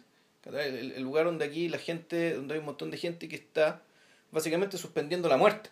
Es que, ¿sabéis qué? Yo siento que ocho y medio transcurre en el purgatorio. O sea, es el purgatorio creativo, por decirlo así. Uno, uno podría pensar que sí, que, eh, que es el. Esto, aquel. eh, habla de aquel proceso en que tú estás, realmente estás pariendo algo, ¿cachai? En donde, pero no sabes qué es, ¿cachai? y no sabes hacia dónde te diriges. Eh, y que por lo tanto, la. Y, y un poco, al, y al igual que la Dolce Vita, eh, en el fondo tampoco se ve la salida, ¿cachai? La salida, la, la, No. la salida no se ve. Y, y, una, y una cosa grandiosa que tiene esta película es que cuando la salida, entre comillas, aparece, es decir, cuando aparece la inspiración y aparece Claudia Cardinale, no es lo que parece. No. O sea, no es lo que parece. Y la cuestión se resuelve de una manera que, que yo creo que ahí está el verdadero, me parece que creo yo, el, el, el gran valor de la película, el gran salto que se ve la película que al final, pero eso va a llegar después. El, el- la, la forma en que está mostrada las termas, ¿cachai? en realidad es, es- hay una perfecta continuidad respecto a la escena, la, para mí también una escena inolvidable, que en el foyer, la foyer- el foyer del hotel, donde este tipo ya no es solamente observar a estos viejitos, sino aquí la cosa ya se convierte en el acoso. El, La interacción de, eh, de un montón de personas que en el fondo quieren algo de él. Entonces hay, hay una escena que hay algo como de, de caníbal aquí, ¿cachai? Algo como del... el- esta canción de la... ¿Cómo se llama? Esta, esta canción de la Courtney Love, ¿cachai? Acerca de todos quieren un pedazo de mí, el Celebrity Skin. Sí. ¿cachai? De- de- Ahí da la impresión de que el tipo efectivamente va, eh, está en un lugar tal que ya estoy, puta, este agua no es el purgatorio, derechamente el infierno. Bien. ¿cachai? Donde el, puta, el, el tipo simplemente tiene que, eh, tiene que actuar. Y no actuar eh, de acción, sino que actuar de actuación. Y, y, y su actuación incluso llega al punto que cuando aparece el financista, el productor, que vendría a ser Carlo Ponti, no de Laurentiis, anda a ser que aquí vendría a ser el equivalente. O, el o Angelo Risoli, el productor Claro, de el Ocho de Medio. Eh, el tipo, de nuevo, actúa eh, sobre, sobre exagera su sumisión. ¿Cachai? Bueno, se arrodilla, bueno, entonces hace como toda una, una parafernalia, digamos, ¿cachai? Ya para... Tú no sabes si es porque efectivamente ya quiere hinchar las pelotas o en el fondo es, un- el momento en que e- esa manera de decir la verdad es, es el solaz, ¿cachai? Es el momento de descanso que tiene en, un, en una secuencia eterna donde le piden cosas, le preguntan cosas, ¿cachai? exigen de él, quieren su tiempo, quieren su opinión, quieren, quieren su certeza y su seguridad, cuando, cuando él realmente no tiene ninguna. Mm, Mira, una de las cosas muy choras que la película tiene es que eh, Fellini se imagina esta cocina creativa eh, y la desvincula de cualquier atadura con lo real al, al crear un espacio. Entonces, toma prestado de la montaña mágica El hotel, el hotel, el del hotel, el y la terma. ¡Pup! El hotel, la Y la terma y como, cosmopolita, muy cosmopolita. Sí. Toma prestado de las zapatillas rojas, los enormes halls eh, y las salas de ensayo de Lermontov. ¿Cachai? Eh, puta, toma, de, toma del arte operístico y, y, del, y de la sala de conciertos los cortes musicales. ¿Cachai? Y la, y la presencia de la coreografía permanente. ¿Cachai? La incorpora. Y en el fondo... eh, en- Eh, toma de sí mismo la presencia de este espectáculo de prestigitación y hipnosis. Claro, que, Claro. que viene, que viene de este, que viene del mundo donde fue criada Julieta Massina. Sí, no, claro. Eh, y, y, y, y él mismo, de alguna manera, este gusto, este gusto por la este gusto, claro, como tú decías, por el gusto por el arte de la presti- prestidigitación, por el varieté, por el music hall, etcétera. También lo toma. Eh, y aprovecha de, aprovecha también de, de él mismo de incorporar eh, persistentemente sueños o momentos o ensoñaciones o, o, o paréntesis biográficos Sí. o, o que no, que, pare, que parecieran ser biográficos. El, me, fíjate, O sea, me gustaría mucho. eh, Lo son en la medida porque, bueno, esto es una idea que tiramos al principio, esto de que ocho y medio contiene cosas que van a aparecer en las películas ya posteriores. O sea, aquí está contenida Marcort, Sí. aquí está contenida La Ciudad de las Mujeres, aquí está contenida Ginger y Fred. La nave va. ¿cachai? Sí, p- la nave es como este espacio cosmopolita, ¿cachai? Medio cerrado a sí mismo. O sea, el, uno podría decir que en realidad Fellini nunca más salió ocho y medio. No, pues, si es, y- ¿cachai? y- O sea, en el fondo es la, el- la tragedia, la gracia, o, lo- o como lo quiera decir. digamos. el, claro, es que una vez que abres la puerta, tenéis dos opciones. La cerráis o te sumerges. Eh, O esto- sea, él creía que la cerraba a la hora tú, ya empezaba a filmar de manera, para verse el color y qué sé yo, pero sin embargo te da la impresión de que bueno, se quedó ahí. Claro, y ahora el... Casanova ya es un poco más inacible. Eh, sí, Eh. pero todo lo otro... Todo lo otro... te- O sea, el- el- la, la dimensión del paganismo, ponte tú, ¿cachai? Eh, que, que es algo que nosotros lo comentamos largamente en la Dolce Vita. la, la, presencia del aspecto pagano, de Roma como ciudad pagana. Sí. Que aquí en cierto sentido también está. Yo creo que también está, aunque de una manera eh, de una manera más bien aplacada.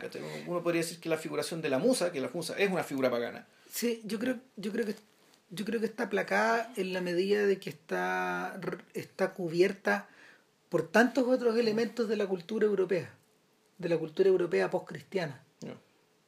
Eh, a la que él se adscribe y de la cual es su, y que es su cárcel en cierta medida. Es raro porque una película como esta debería tener, debería tener puertas de entrada paganas eh, más claras, pero no. O sea, yo siento que no. O sea, el, mira, el trasmundo, el trasmundo tal como lo observa, a ver, eh, y, esto es como para entrar en la escena autobiográfica, el trasmundo que se observa en la escena de, en la escena del cementerio, cuando él observa a sus padres. Claro, el sueño. aquí, de aquí adelante, de aquí, adelante vamos a hablar de puro sueño, ¿cachai? durante un rato. Entonces, eh, eh, o, o, de recuerdo. Pero en este, en este segundo sueño, porque es como el segundo sueño de alguna forma. Sí, porque el primero es el inicio. Y él despierta de ese sueño. El, inicio, es cuando el, abogado lo jala porque él está flotando, entonces es como un volantín que flota y el abogado lo jala a la realidad de vuelta. Y, ahí, empieza la película. Mm. Ya, después viene este otro sueño que efectivamente es una especie de cementerio o, o es como... es que no, es exactamente un cementerio. No, es, como, un sitio eriazo o como una suerte de construcción abandonada. Podría ser Pompeya, eh, pero no es Pompeya. Lo que te da la impresión es que el posterior es, la, es la parte posterior de una de, de, un, de un lugar donde había nichos. Hay nichos para el otro lado y este, este, este, es un terreno eriazo que todavía no está construido, una cosa así, y ahí aparecen sus padres y, y lo primero que pasa es que de alguna forma el padre le reprocha bueno, al hijo de puta, mi, mi mausoleo no lo bastante alto, porque yo estaba pensando que tú me ibas a hacer algo puta, de acuerdo como tú me querías. Y, y, y hay una serie de transformaciones y él, él, él, aparece de repente vestido como, escolar. Como escolar. Aparece como escolar, pero también después eh, aparece la figura, aparece el comendador, que es el, el, productor. Claro. Que en el fondo viene a reemplazar a su padre. Sí. Y que es la verdadera figura paterna, porque la, la figura paterna del padre es una figura cariñosa, pero en los otros sueños que aparecen después te das cuenta que un personaje en realidad no, tuvo, no tiene mucho que decirle. No. tiene mucho que aportarle. Es un personaje que está viejo y a punto de morirse, como cuando mm. hablan de, mira, aquí le traje a este viejo, a este viejo y a este otro viejo. Esos son los, son los que van a representar a su padre en la película, claro. No, no, no son los bastante viejos. Como que no, si este está a punto de morirse, míralo. claro. Pero ¿cómo que no? Bueno, eh, qué cruel, man.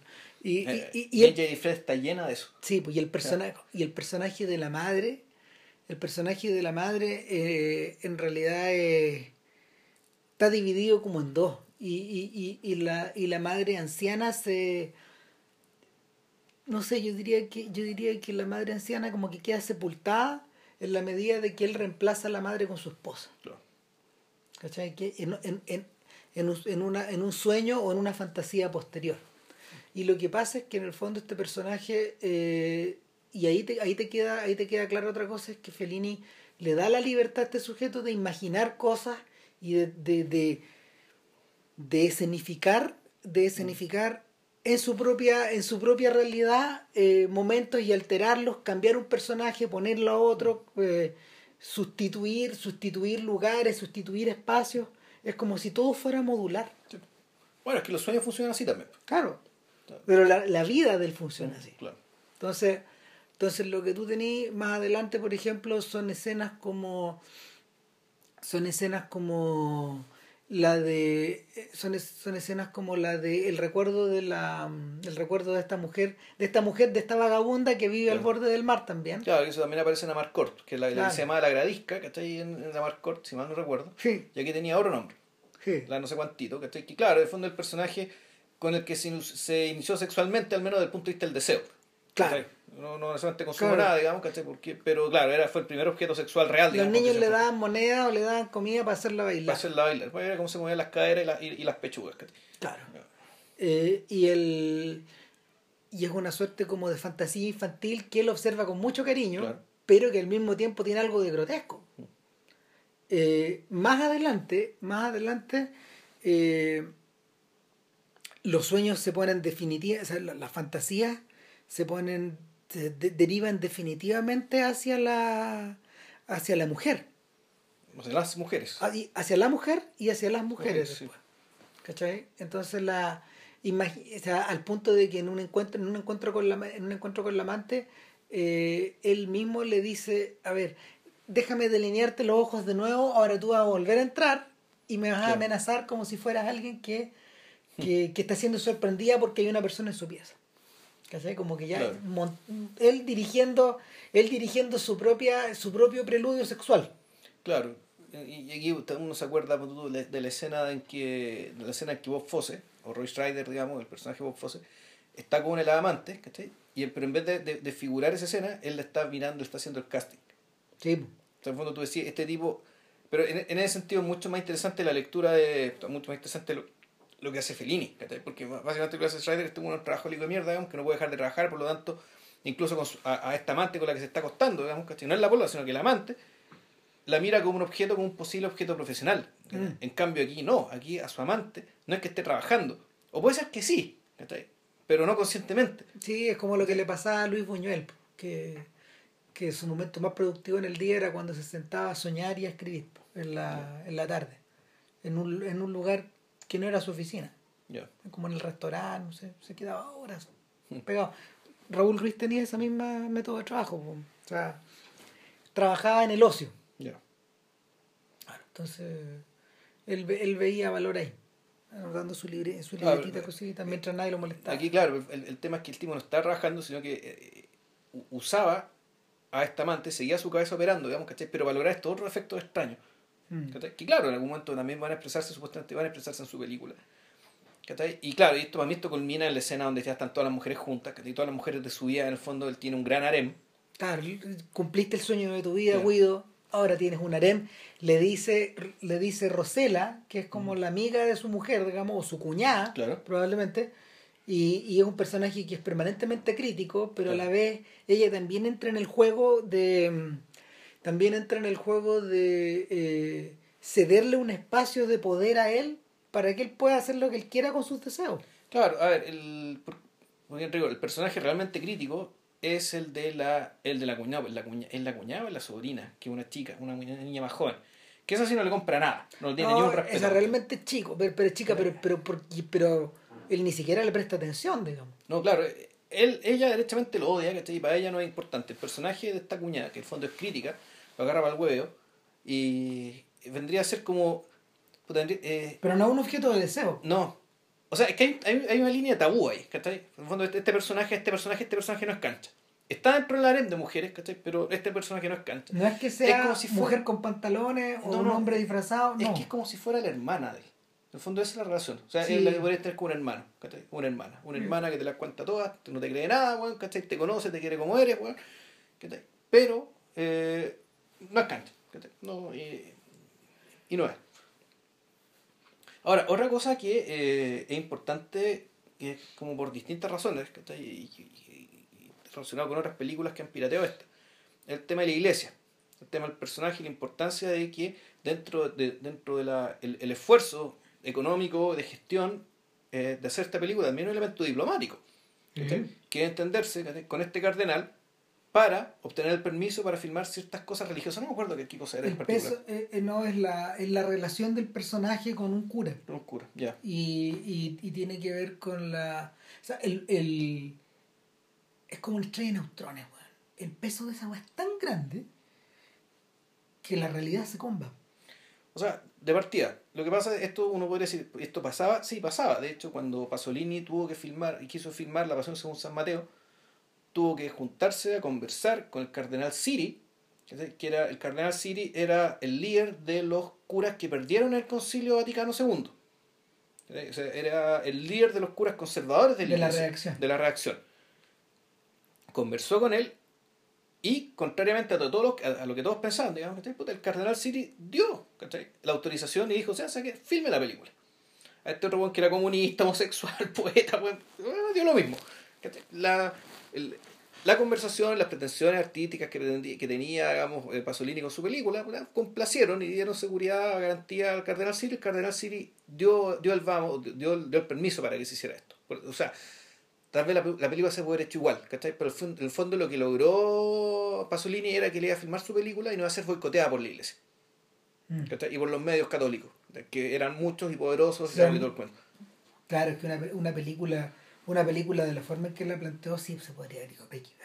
Sí, pues. Es distinto. O sea, lo que le pasó a Scorsese, pues, sí, claro, claro. es distinto huevear, ponte tú, con Cubo Badis, o no sé, con la wea que sea, digamos, Demetrio y los gladiadores, esa wea para la iglesia de esa época entraba en el terreno de la fantasía.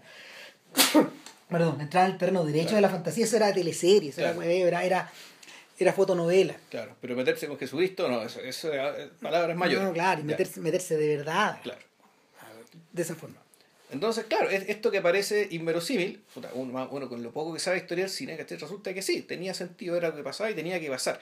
Pero el punto es que la... Ahora, el, perdón, el encuentro con el encuentro con el cardenal es, es más heavy que el encuentro con el comendador, po. Sí, porque tú tienes que atravesar diversos niveles de screening. Donde, sí, usted, usted, puede, usted puede acercarse al ayudante claro. y del ayudante te puede acercar puta, al Al monseñor. secretario, Claro, y del monseñor al cardenal. finalmente. Claro, y, y ese es el momento donde la realidad se comba, po, porque, porque lo llaman precisamente cuando están todos en los baños. Claro, Y en el momento de mayor vulnerabilidad weón, del cardenal, cuando está en pelota, weón, ahí lo atiende. weón. claro, Y es como si lo atendiera Luis XIV. claro.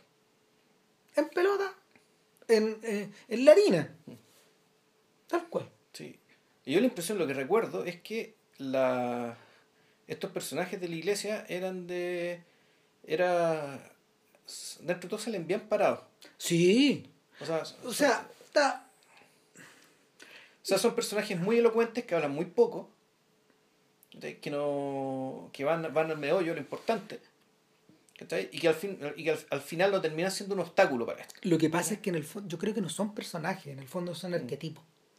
Hay, hay un momento en que está, hay un momento en que son arquetipos, que es casi todo el, que es casi todo el- durante el desarrollo de las escenas en las que aparecen, pero se convierten en caricaturas solo al final. Cuando después de esta cita, él está en reunión con su mujer y con el comendador y escucha cómo el cardenal y, y, y sus acólitos eh, están descuerando una persona atrás. ¡Guajajaja! Y se ríen. ¿Cachai? No, y este sujeto fue y no sé qué, y pidió este favor, y, ¿cachai? Y, y, y, y él tiene, él, él, él como que trata de poner oreja a algo que claramente a él le interesa porque es material para él, pero no es capaz. No logra escuchar. No, no es capaz, de hecho está más allá, es otro nivel de cotilleo. Claro, lo que pasa es que yo, yo, yo viendo esto me acordé, ponte tú, la importancia, el peso o la no importancia que termina teniendo la, la iglesia ¿cachai? en la gran belleza, la grande belleza. Ahí está invertido. ¿cachai? Ahí la cuestión está invertida, en el sentido de que el, las expectativas de... La, la- a- me- me- ¿Qué quiero decir? El personaje de Servilo, digamos, ¿cachai? Eh, Gambardella, es un personaje que se acerca a la iglesia no con los fines utilitarios, digamos, ¿cachai? Que tiene, No. que, que tiene Guido, sino que tiene realmente fines, Espiritual. fines espirituales reales, digamos, él está con necesidades espirituales reales. No, está con un problema. Claro. O sea, busca una confesión. Busca confesarse. Confesar, y- busca orientación también. Sí, busca orientación, busca, busca, bu- busca alguien que le, busca alguien que le pueda dar un consejo y, y lo que encuentra es pura frivolidad. Sí. Eh, un, un un- un monseñor está hablando todo el rato de recetas de cocina, cocina, como podría estar hablando de reality. Mm. Y es un personaje de reality. Entonces, acá está un poco invertido y yo creo que es porque finalmente, más allá de la autoridad que, que el cardenal refleja o que él encarna, no hay nada más. No hay más allá, no hay un más allá de eso. O sea, no, no más allá, o sea, puede ser que haya algo, pero es inalcanzable. claro. Y, y probablemente ta- ta- también está el tema político real, digamos, decir, no tiene sentido que diga, diga nada malo de ellos. No, pues. Porque eso además eso no tiene sentido porque no tiene sentido, pero además me va a costar. Sí, O sea, voy a perder algo. ahora, ahora pegarle a la iglesia es gratis, weón.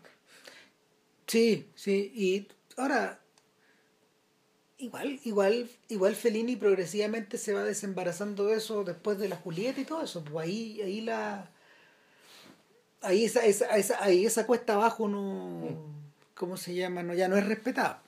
Pero en, pero en este caso en particular no, yo creo que yo creo que además tiene que ver con esta cosa del impecable negro y el impecable blanco con el que van vestidos estos jóvenes y que y que está tan, que está tan plegado al código de color que la película tiene. O sea, que, que efectivamente son eh, ya, ya de presencia son eh, las figuras religiosas que son absolutamente funcionales ¿cachai? para, Y- para, para su imaginería y para su puesta en escena y Claro, para sus y, composiciones. y yo iría más lejos, son opacas. Entonces, al ser opacas, no hay nada que lo penetre. Si una de las razones por las que está hecho en blanco y negro esta película, yo creo que es por la. El, ¿Cómo se llama? Por el. Por esta, por esta suerte como de necesidad estética, pero al mismo tiempo esta suerte de necesidad física de apelar al oscuro A la cultura del oscuro a estos, a estos negros impenetrables donde, donde de verdad tú ya no puedes mirar porque no hay nada que lo no hay nada que lo pueda atravesar y eh, es tan así que, que, que yo creo que ocho y medio representa la culminación de algo que le importó mucho a Fellini en las puestas de escena en las puestas en escena de sus filmes anteriores y tiene que ver con el hombre de negro el hombre de riguroso eh, traje negro ¿cachai? y corbata negra y camisa blanca que, que equivale como a a ver equivale equivale como el personaje masculino eh, es un arquetipo o sea cuando es joven es un personaje que va en ascenso cuando es viejo está en el poder o, o está o es un fracasado ¿cachai? Y, y está dividido el mundo entre los sujetos de los cuales tú abusáis y te reís y los comendatores y los doctores y los ingenieros que son las tres palabras con las cuales se refieren a Guido en la película comendatores, ingenieros, Ingeniero. doctores Ingeniero. Igual Claro. que el personaje que Arostami, que Sí. era director de cine, pues le decían el ingeniero. Claro, y el y no, y también tiene que ver con esa cultura. Es, me tinca que eso es latino y, y, probablemente hasta romano, no sé, porque porque esta, esta, esta forma como patronizante de, de llamar al sujeto que está por encima tuyo, que tú también, por ejemplo, lo observas en las teleseries venezolanas o en la cultura colombiana, donde todos son, donde todo es doctor, Licenciado. licenciado, ¿cachai? Y, y en Argentina también son doctores. Y acá no, pero, No, no. pero, pero pesa, pesa. Y, y ahí durante todo el, durante toda, toda la película aparece comendatore para allá, comendatore para acá. Y claro, pues puede ser, puede ser un ladrón de siete suelas, ponte tú como Neil Bidone, pero una vez que ya le hiciste, eres el comendatore. ¿Cachai? O el actor de cine de Caviria, comendatore. Los comentadores, sí. pues. ¿Cachai? Y nada de comendatore, pues, weón. Actor, pues. Claro. Bueno, famoso, pero comendatore. Eh, no me cabe duda que a Fellini le deben haber dicho ingeniere. El comendatore, como la- y toda la y, y a Mastroianni también, etcétera. Entonces, claro, es, el momento donde ya también superaste eso. Y, y, y como que como que diste la vuelta finalmente. Y, y, y, y lo que hay, y lo que hay detrás de esa puerta, puta, lo que hay detrás de esa puerta puede ser. Lo que hay detrás de esa puerta es, es- es el Dante, po, es el- son, son, son visiones ya. Eh, el, en, en ese sentido, en ese sentido, por ejemplo, eh, da- funciona, funciona lo que yo más recordaba de la película, que, era- que tenía que ver con, desde, que la vi cuando era chico, que tenía que ver con el tema de la esposa y la amante. Ya. ¿cachai? Y es, es interesante porque en, en la primera etapa de la vida, de la carrera de Fellini, cinematográfica, eh, la presencia de Giulietta Massina, que era una actriz que era conocida como el Chaplin italiano, y, y al mismo tiempo como la esposa de él, eh, permanentemente nos recordaba de, su, de la sociedad que, artística que ellos tenían, pero de la realidad de que Fellini estaba trabajando con su esposa. Y que había una que había como una suerte de comuniones. Entonces, cuando tú la sacáis, eh, ¿con qué la reemplazáis? Con tu amante. y de hecho, eh, es el momento, eh, ocho y medio es el momento donde Sandra Milo empieza a aparecer en las películas de Fellini. Y Sandra Milo es la amante de Fellini, debe haber tenido varias, pero, pero esta es la más importante, es la que, la que él tuvo hasta el final, de hecho. Era la segunda esposa, en el fondo. Claro, y lo descarado de esta weá es que esta, esta suerte como de comedia que se instala donde Marcelo eh, llama a Carla y le dice, ven cuando quieras y yo te alojo, y en realidad la tiene alojada En un hotel de mierda. en un, en un hotel medio vacío que está cerca de la estación de tren y para que nadie los vea juntos. Claro.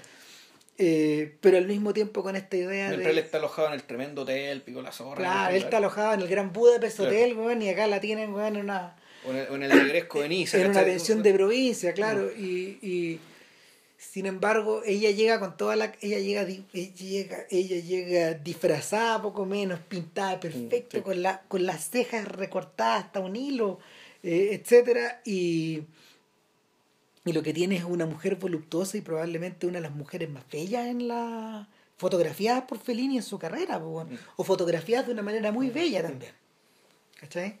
Eh, y, y corresponde, claro, pues es la, es la es como una, es como estas Venus de Boucher, que, que todo el rato están como medias entre vestidas, medias piluchas, saliendo de la ducha o metiéndose al río, ¿cachai? Y voluptuosas, rosadas, no sé.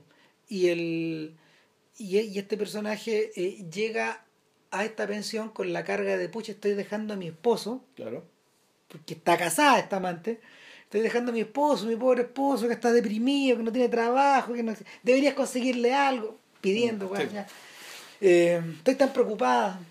Y, y claro, pues en la vida real ella estuvo casada todo el rato. Siempre estuvo casada.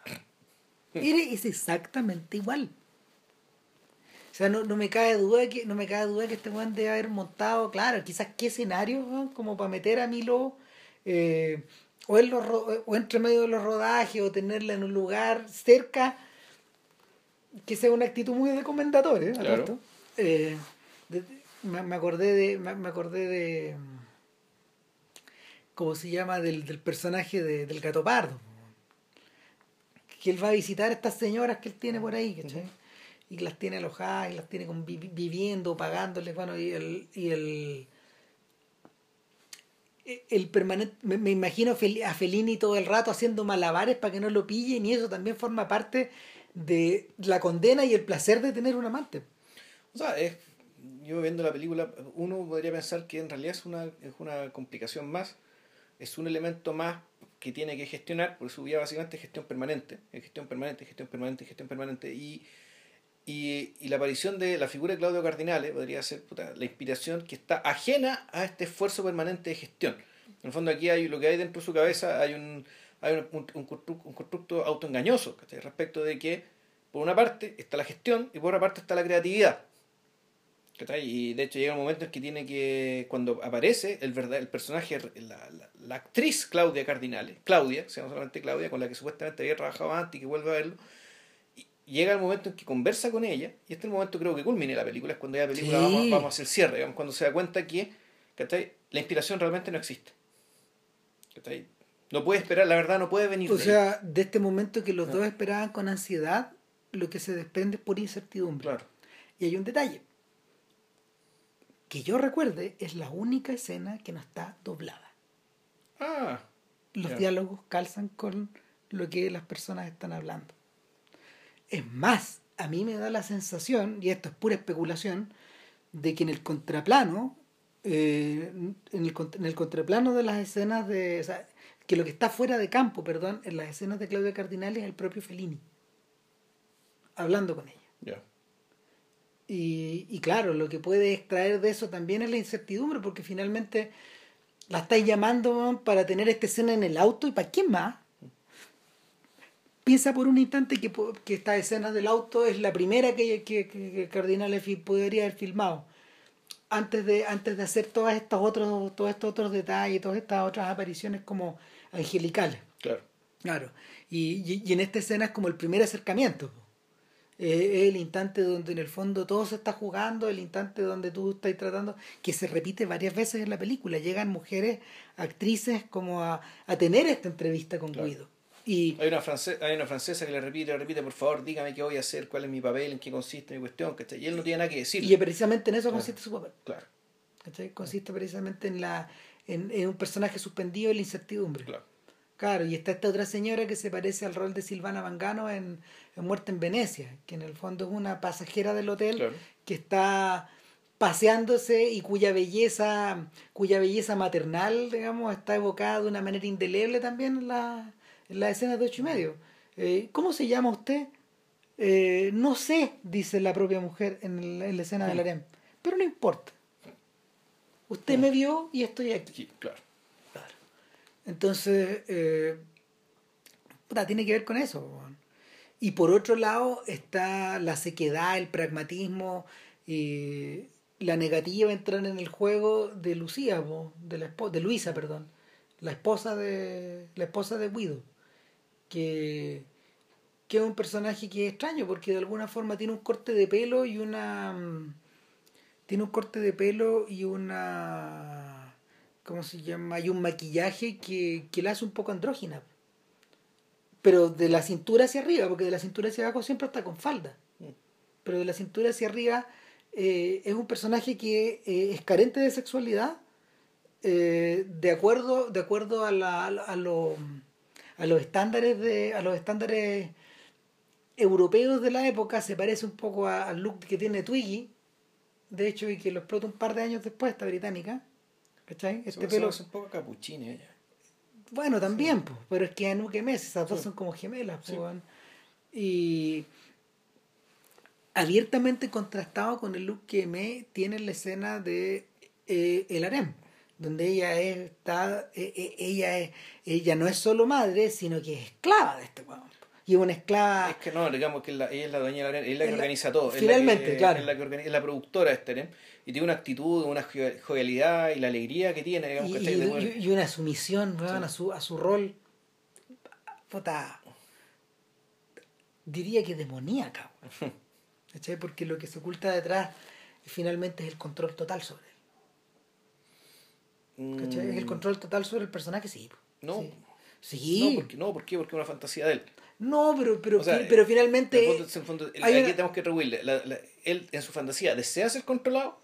yo creo que sí ¿Tú crees que sí? Yo creo que no.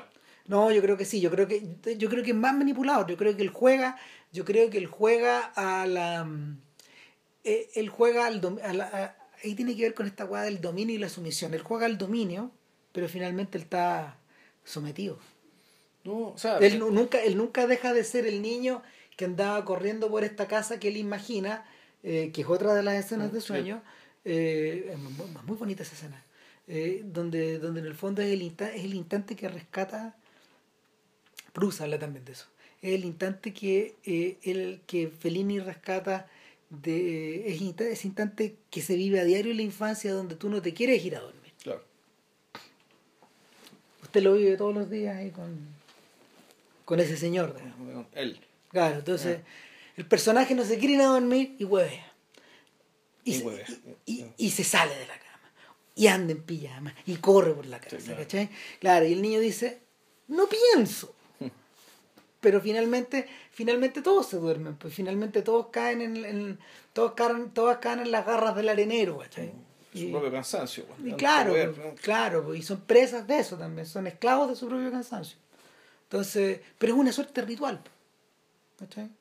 O sea, siempre observa, es una suerte ritual siempre que tú lo observes con determinada distancia, con determinada, no sé, pues, que también lo, que también lo utilitarices en ese aspecto. ¿Cachai? Y ahí está. Y, y, y esa escena encuentra su eco en esta otra escena de dominio. O sea, que, que en realidad para mí, para mí no, hay no hay sumisión alguna, al revés, es la fantasía del dominio, y que voy a hacer y su expresión máxima es precisamente aquí el, el- dominio de que eh, de empezar a mandar gente al pues, bueno. Ah, puta, claro. Ese, pero ese, ese- esa es la culminación de este, de este- de esta, de esta representación, pues de que finalmente hay momentos, claro, pues, en que hay ciertas fantasías que se van nomás. Sea, no, es estas personas, es estas personas tuyas, digamos que, que en algún momento sabes que ya, ya me cansaste o ya No, lo que hiciste fue ahí.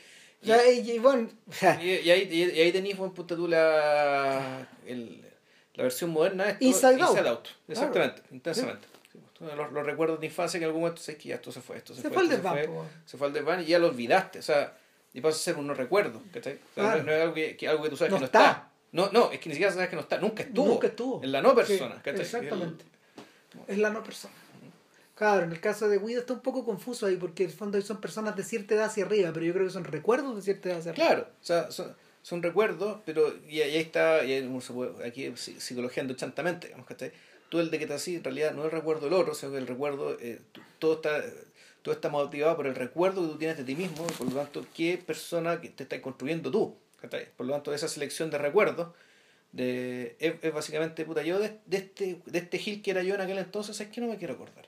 Puede ser como que nunca existió, digamos, ¿cachai? Por lo tanto, el- yo me estoy esculpiendo de acuerdo con otros, con, con- con otros parámetros, digamos, con otros parámetros que yo controlo. Y volvemos al tema, el control lo tiene siempre uno. ¿cachai?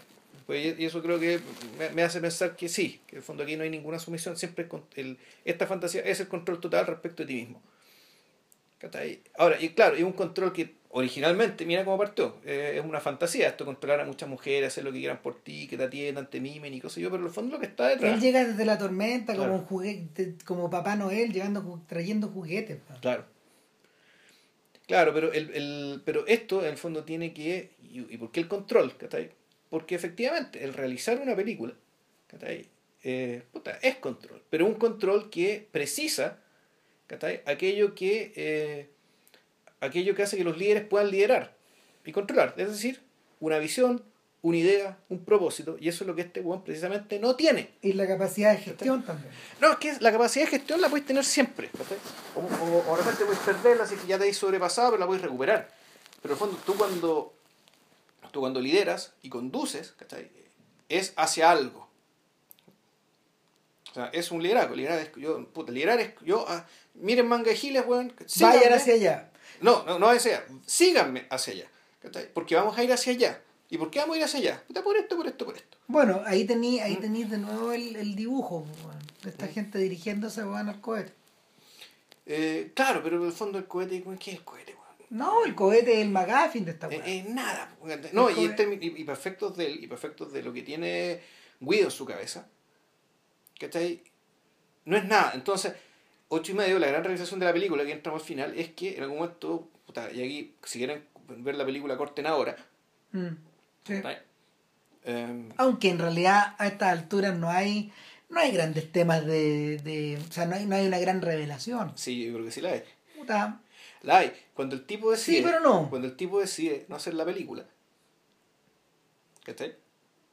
Puta, no estoy tan de acuerdo, ya sigue, sigue, sigue. nomás. Cuando él decide no hacer la película, en el fondo decir, ya, olvidemos de esta torre de mierda, ¿cachai? Sino que invitemos a todos los personajes, invitemos a. y que vengan aquí a- a- como, el, como el cierre de corto maltés, en el fondo, ¿cachai? Ya que, que todos estos grandes personajes que se mataron entre sí, que fueron grandes enemigos, ¿cachai? Terminan en, en, en esta ronda fraternal, o saludándose alegre, saludando alegremente al público, como si fuera una gran familia. Al final de una representación teatral, si eso es. Claro. En el fondo, todo esto que vieron ustedes, en el fondo, una ficción, y por lo tanto. Eh, y, y, ese- y, y, la promesa del cielo después de este gran teatro del mundo también es ese, en rigor. ¿cachai? Cuando termine todo, ¿cachai? Puta, todos tenemos hermanados, digamos, a la derecha de Dios Padre. ¿cachai? O todos estaremos hermanados en esta oscuridad sin fin. Eh, no, no, es que es la, la importante de la promesa es que sea, es que es- esa hermandad se vea, ¿cachai? Y que, y, y que todo esto terrible que pasó, ¿cachai?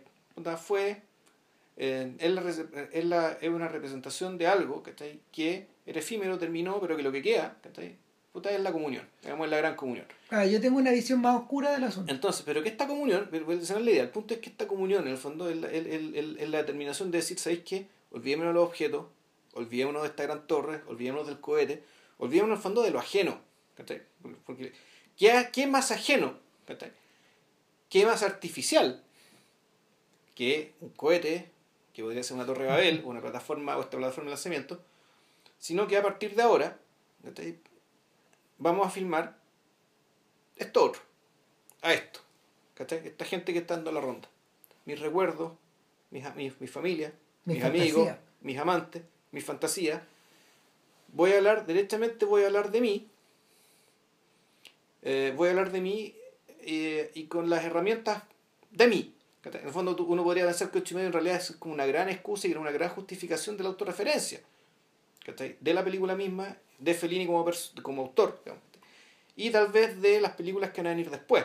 Aunque eso ya es más discutible. Pero básicamente eso es lo que veo. ¿cachai? Mm. eh, en rojo y negro. Un poco ya el, el fondo una declaración de propósito. ¿cachai? Esta película que no se va a hacer está fallida, ¿cachai? Pues está fallida porque está cimentada en un terreno eh, pantanoso, eh, liviano, incapaz de sostener nada. El piso firme al que me tengo que mover, definitivamente, no solamente soy yo mismo, entonces aquí el elemento autobiográfico no tiene que ver tanto con el, la, la el, estos yo alternativos, sino que hay que ir, tengo que ir derechamente a mi, a mi vida, ¿cachai? Y a mis ideas, y a mi pensamiento, y a, lo que, y a cómo mi vida también se ha expresado a nivel mental y espiritual. Mm. Mira, eh, se me se descuelan como dos o tres cosas, pero antes de pasar a eso, yo lo veo un poco de una manera más trágica. ¿Ya? ¿Cachai? Mi sensación, mi sensación es que la película se precipita en la muerte. También. o sea, pero esa muerte, pero al final de esa muerte está, al final de esa muerte está lo impenetrable. Está, está la, la oscuridad de la sala, está la pantalla sin película. ¿Ya? ¿Cachai? Eh, y, y esa es la razón por la cual los personajes eh, abandonan la toma, pero no los vemos saliendo. Claro, tú puedes decir, fondo, esto es una danza macabra. una danza macabra, Está, si está están- completamente copiada, digamos, de la, están de- herma- de- del séptimo sello. Hay una Claro. razón para eso también. Claro. Y, Y que más que séptimo, que ocho y medio, lo que Sí, viene después. sí, sí, sí. Incluso. Y el y el ah, y lo otro es que en el fondo, claro, está la presencia de está la presencia de esto de esta banda de payasos con el niño vestido de blanco ahora, porque sigue siendo el uniforme escolar, pero ahora. Es, es vestido de blanco como si fuera un angelito, Claro. un querubín. Y Ah, pues que el, el hecho que termine con el niño, yo creo que refuerza mi punto. Vamos a Puede decir ser. que aquí, aquí no hay muerte, sino aquí, aquí empieza otra historia. Aquí empieza algo nuevo. no, pues la- aquí es la muerte de algo. Y empieza. Pero ¿qué es lo que queda? Pues si fue la muerte, nos vamos a pantalla negra, pero aquí queda un niño con una flauta. No, no, no, no, el niño sale y queda, el- queda el vacío. Pero sigue sonando. Sí, sigue sonando, O sea, sigue sonando, pero no queda nada más. Entonces, mi impresión, mi impresión es que, eh, es que no, no- a ver, no es que no, no, no es que no esté refrendando tu idea, pero yo digo que la, también hay, hay otra cuestión Que, que, que, está, digamos. hay otra cuestión que está montada, claro, que mi, mi sensación es que también la, la película, la película tiene algo de tumular, pues, de túmulo, de, de, tiene algo de, de estar enterrando algo. Sí, claro, claramente, se lo dijimos desde el principio. Claro, tiene algo de, fune- de funéreo. O sea, yo en realidad, yo, me imaginaba cuando esto, cuando Roberto Calazo decía que el, en- en- eh, cuál es la función de Zeus en el fondo. Que, que- que él hablaba que Zeus es un gran dios, ¿cachai? que en algún momento él se tragó todo, ¿cachai? se lo traga y después lo vuelve a vomitar. Solo que, y, pero eso que vomita ya tiene una forma completamente distinta de aquello que se tragó. Entonces uno podría pensar que hay ciertas Sí, personas verdad. que hacen eso con disciplinas completas. O sea, lo que, no sé, lo que dicen que hizo Bach con el barroco, ponte tú. ¿cachai? Claro. Se tragó todo el barroco, digamos, y la música que él votó a partir de ahí, de toda esa experiencia, digamos, puta, se convirtió en lo que conocemos como música occidental. Claro. Y es lo que hace Beethoven también. Eh, yo creo que, y, y por lo tanto, y, en y dentro de la obra de ciertas personas también hay películas que tienen un poco esa función. O sea, películas que se tragan todo lo que venía antes Sí. y que te definen todo lo que viene después para siempre. Exacto. Entonces, ocho y medio es eso. Bueno, de, de hecho, y, y- y yo creo que eso es lo clave, ¿eh? y volviendo a esta idea de, de esta pelea entre los marxistas y los católicos, weón, que, que, que menos no le impor- haber importado a este weón. Se la pasaba por la punta de la nariz. Sin embargo, ¿qué es lo que salía en el diario? La pelea, po, Sí, claro. Y la pelea, y la pelea, película tras película, crítica tras crítica. Entonces, una vez que hacía esta hueá, ya no podís criticar esta película en esos términos. No se puede. No, O sea, po. siempre se puede. No, no, no, pero- pero- la va a salir inter- interpretación aberrante. No, claro, pero hablemos en serio. Lo que sale es un mamarracho. No, ya no. Aristarco no se puede meter acá. po. Ya no, no es impenetrable para él. Me gustaría saber qué hubiera dicho André Bazán de estar vivo. Ya.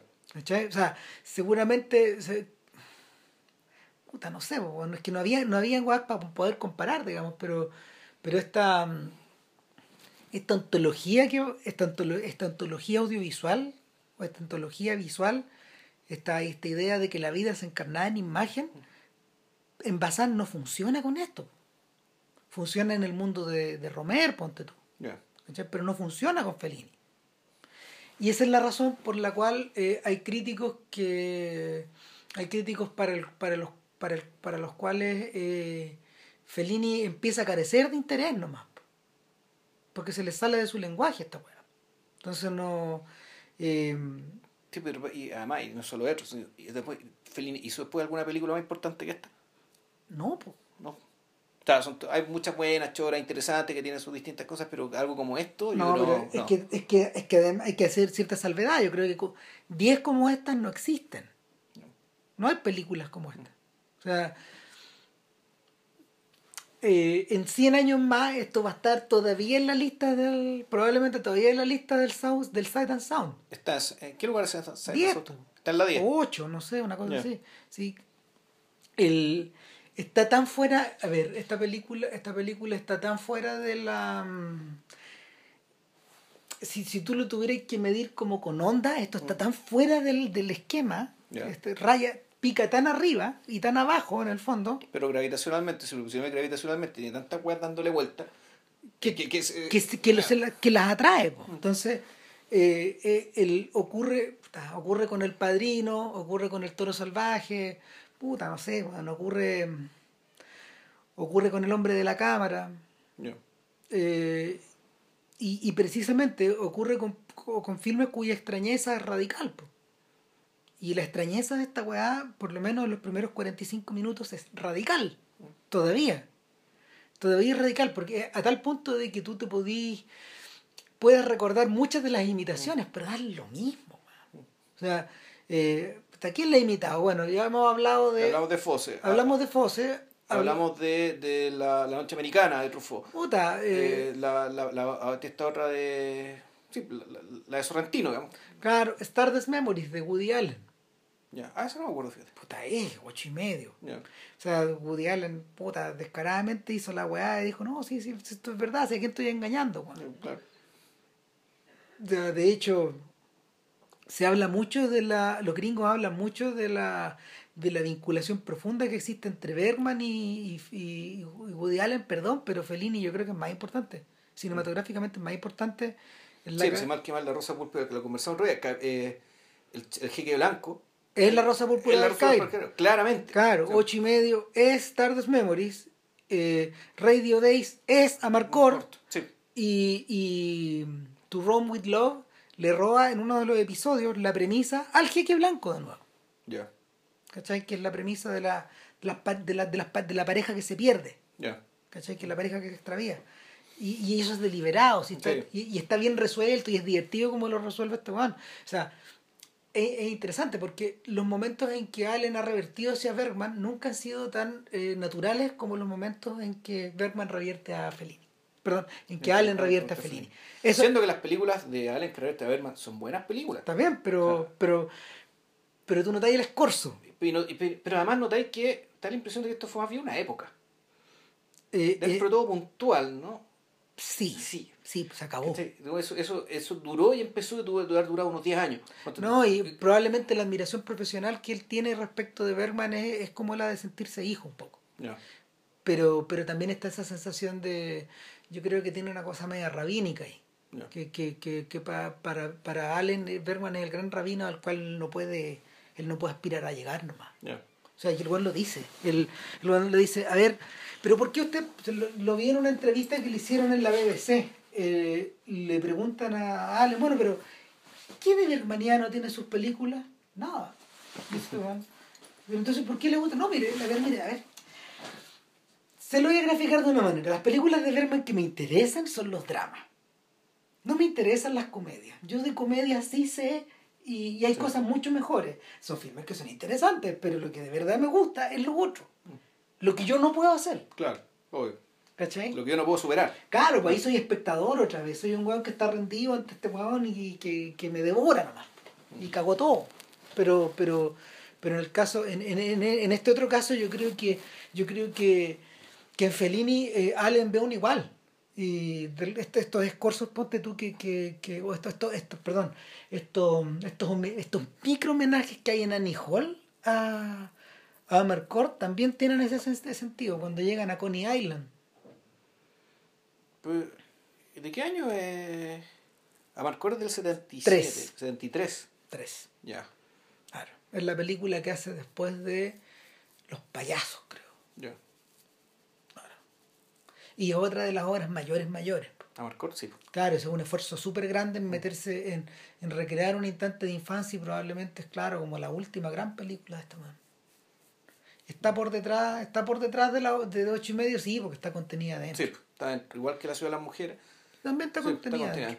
Entonces, el... Ah, bueno, sí, antes que, no se, antes que se nos olvide, David Lynch está contenido dentro de esto.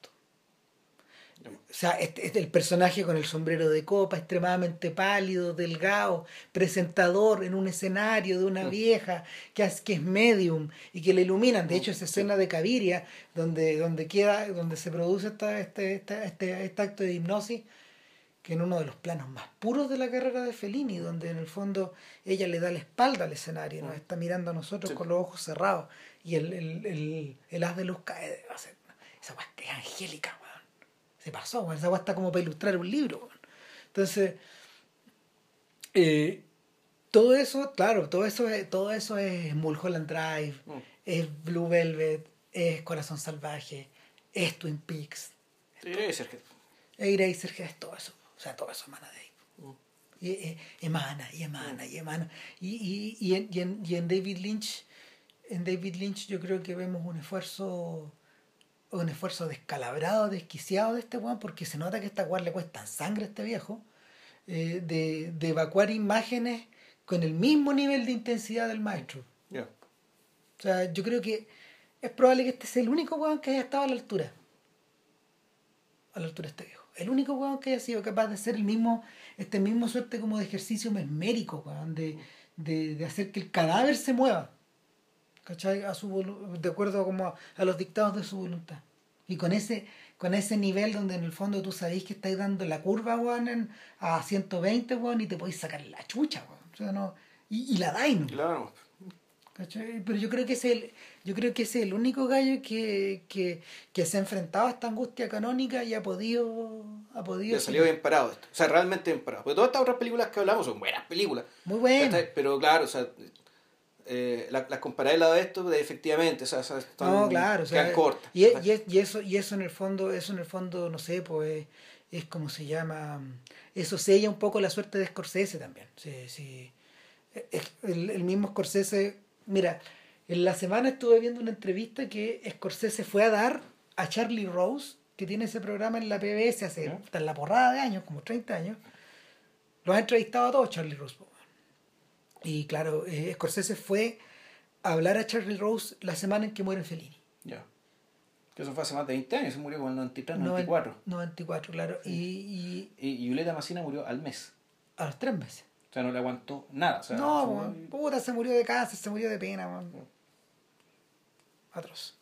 Y, y Scorsese va a dar la entrevista no por ser Scorsese, sino que por, porque hay que ir a tributar a este hay, weón. que del maestro, claro. Claro, claro, y no, y, y, y, él está hablando claramente de un weón que, que él concibe mucho más importante que él. Claro.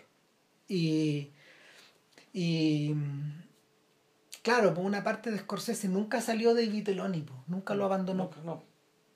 ¿Cachai? Está ahí, está ahí presente en Who's Knocking at My Door, en, Eh, En Main Street. en Main Street, en Los Buenos Muchachos, en Casino, en todas esas weas. está ahí. Ese gusto también por el espectáculo, por la wea de barrio, esta wea de esta wea de, de, de Jake LaMotta con estas minas en pelota, bueno, arriba de este escenario cagón, ¿cachai? En el, al final de toros, del toro salvaje, todas esas weas. Y, y el, no, no, no, no, y, de- de- y el mundo de Scorsese, eso es lo bonito también, porque el, el, el, el mundo feliniano de Scorsese eh, se acaba en ocho y medio. No, él- él como que, o sea, él, él dice que él es un apóstol, o sea, él, él, es un seguidor de este weón y es un apóstol de este weón a lo largo de toda su carrera. Ya. Y, y bueno, claro, cuando, cuando Scorsese se casa con la realeza cinematográfica, se casa con Isabella Rossellini, claro. Finalmente este weón termina conociendo a todos estos weones, a todos. Los conoce a todos, claro, porque era como estar...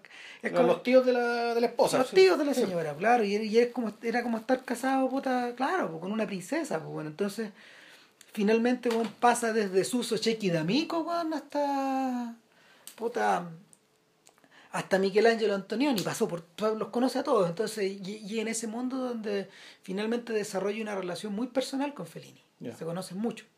Y, y le cuenta a Charlie Rose en la entrevista que eh, el gran deseo de que él, que él tuvo a principios de los años 90 y, y lo conversaron con Giulietta Massina y, y con Fellini era, era que Scorsese pudiera hacer por Fellini lo mismo que George Lucas y, Hizo por- quizás por Kurosawa. y, y Coppola hicieron por Kurosawa que Ya. en el fondo Producir la película.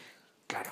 Y, y estaban con conversaciones muy avanzadas porque la idea, Lo que le había ocurrido a Fellini después de La Boche de la Luna, que fracasó, eh, y, donde se notaba evidentemente una suerte de cansancio artístico, no es una buena película, eh, es que no encontró productor para poder hacer una. Le ocurrió un poco lo mismo que a Sergio Leone. Y un momento bien trágico a finales de los 80 donde, donde, en, el, donde en un momento deprimido de la industria italiana tenéis que salir a buscar lucas afuera.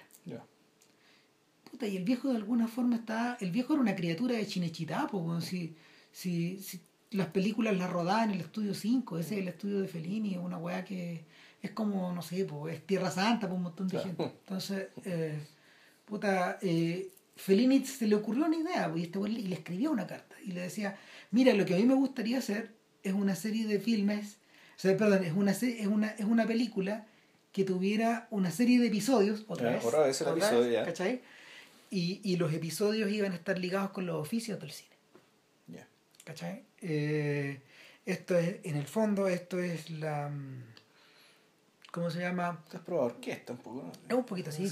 Claro, es, eso mezclado con ocho y medio, mezclado con entrevista, etcétera, pero es como la, es como la versión mejorada de todo eso, porque eh, pero al mismo tiempo es la mm, es el artificio del artificio del artificio también. Estoy jugando un poco a eso. Hay un momento muy bonito, mira, yo leí, eh, yo leí Viaje a Tulum, el cómic que, que Manara hizo a partir de el cómic que Manara hizo a partir de un libreto que eh, Fellini dejó tirado. Y, y, que publicó que publicó en el diario. Muchas de estas cuestiones no están en español o si estuvieron en realidad han quedado fuera de prensa. El, lo que sí está, de hecho, es una de las novelas, eh, porque, porque lo, lo, publicó y en el fondo es como una suerte de novela corta, pero hay otro que es más largo que se llama El viaje de Gemas Torna. Y, y esa es una novela más larga, o un libreto más largo. Manara trabajó en los dos. De hecho, la relación de ellos se remonta al momento en que eh, Fellini, Fellini le comisiona a Manara la realización de un póster de la nave Va. A un Manara mucho más joven ni tanto, era un buen de, debe ser un buen de 30 y tan, 30 y al, 30 y, 30 y hartos, que cerca de los 40. Y, y claro, el póster es muy bello, es un póster para Italia nomás.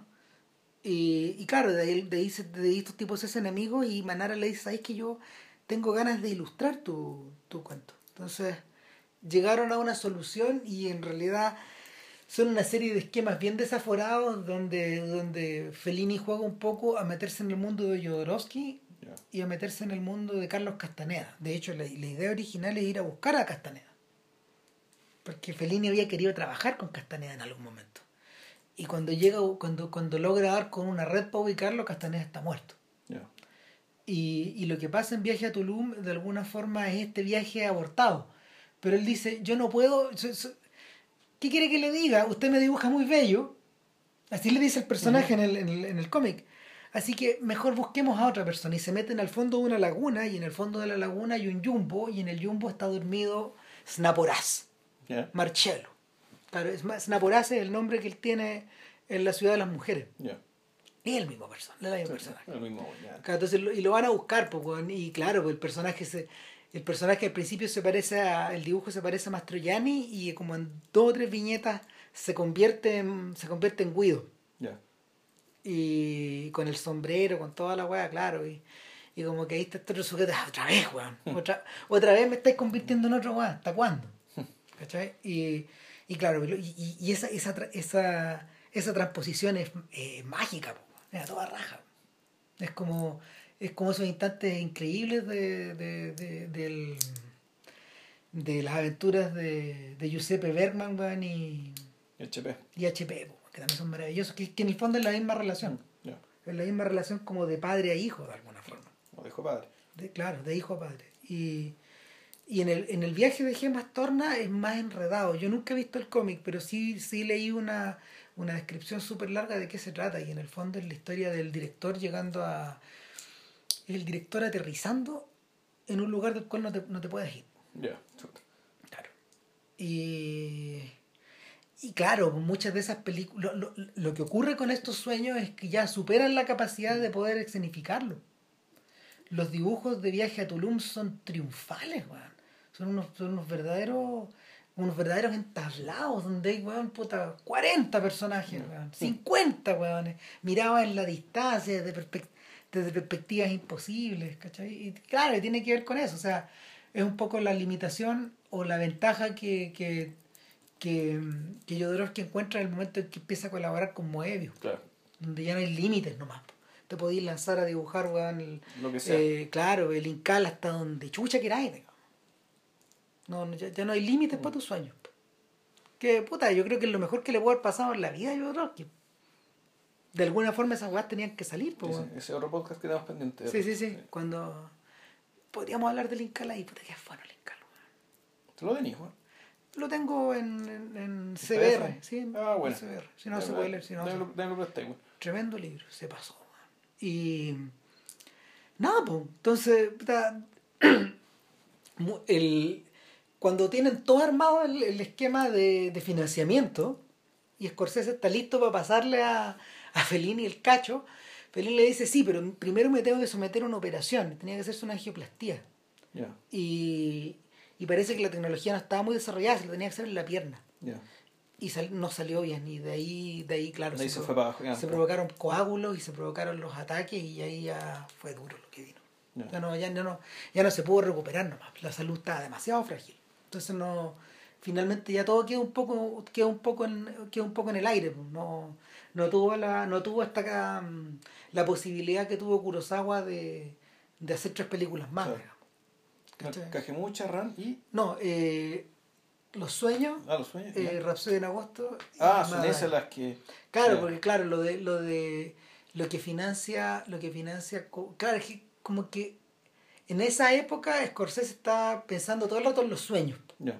¿cachai? Que fue una película que de verdad estuvo levantada por los americanos, Sí. donde ya no hubo, igual que Cajemucha, pero pero que pero que en este caso en particular finalmente también como que responde a esta idea de, de ensoñaciones Sí. o de la persona de un, de un maestro o un director que está conduciendo sus fantasías Mm. o, o su, o su imaginario puta, hacia un lugar, hacia un lugar que, que no necesariamente es más allá, pero que sí tiene que ver con tu mundo y también tiene que ver con esta idea de como de, de autocomplacencia un poquito. Sí, también hay un poco de eso en los sueños, pero no como un ejercicio mal llevado, sino que como un ejercicio de que, de que también tienes derecho a ver tus a, ver significadas tus propias fantasías. Sí.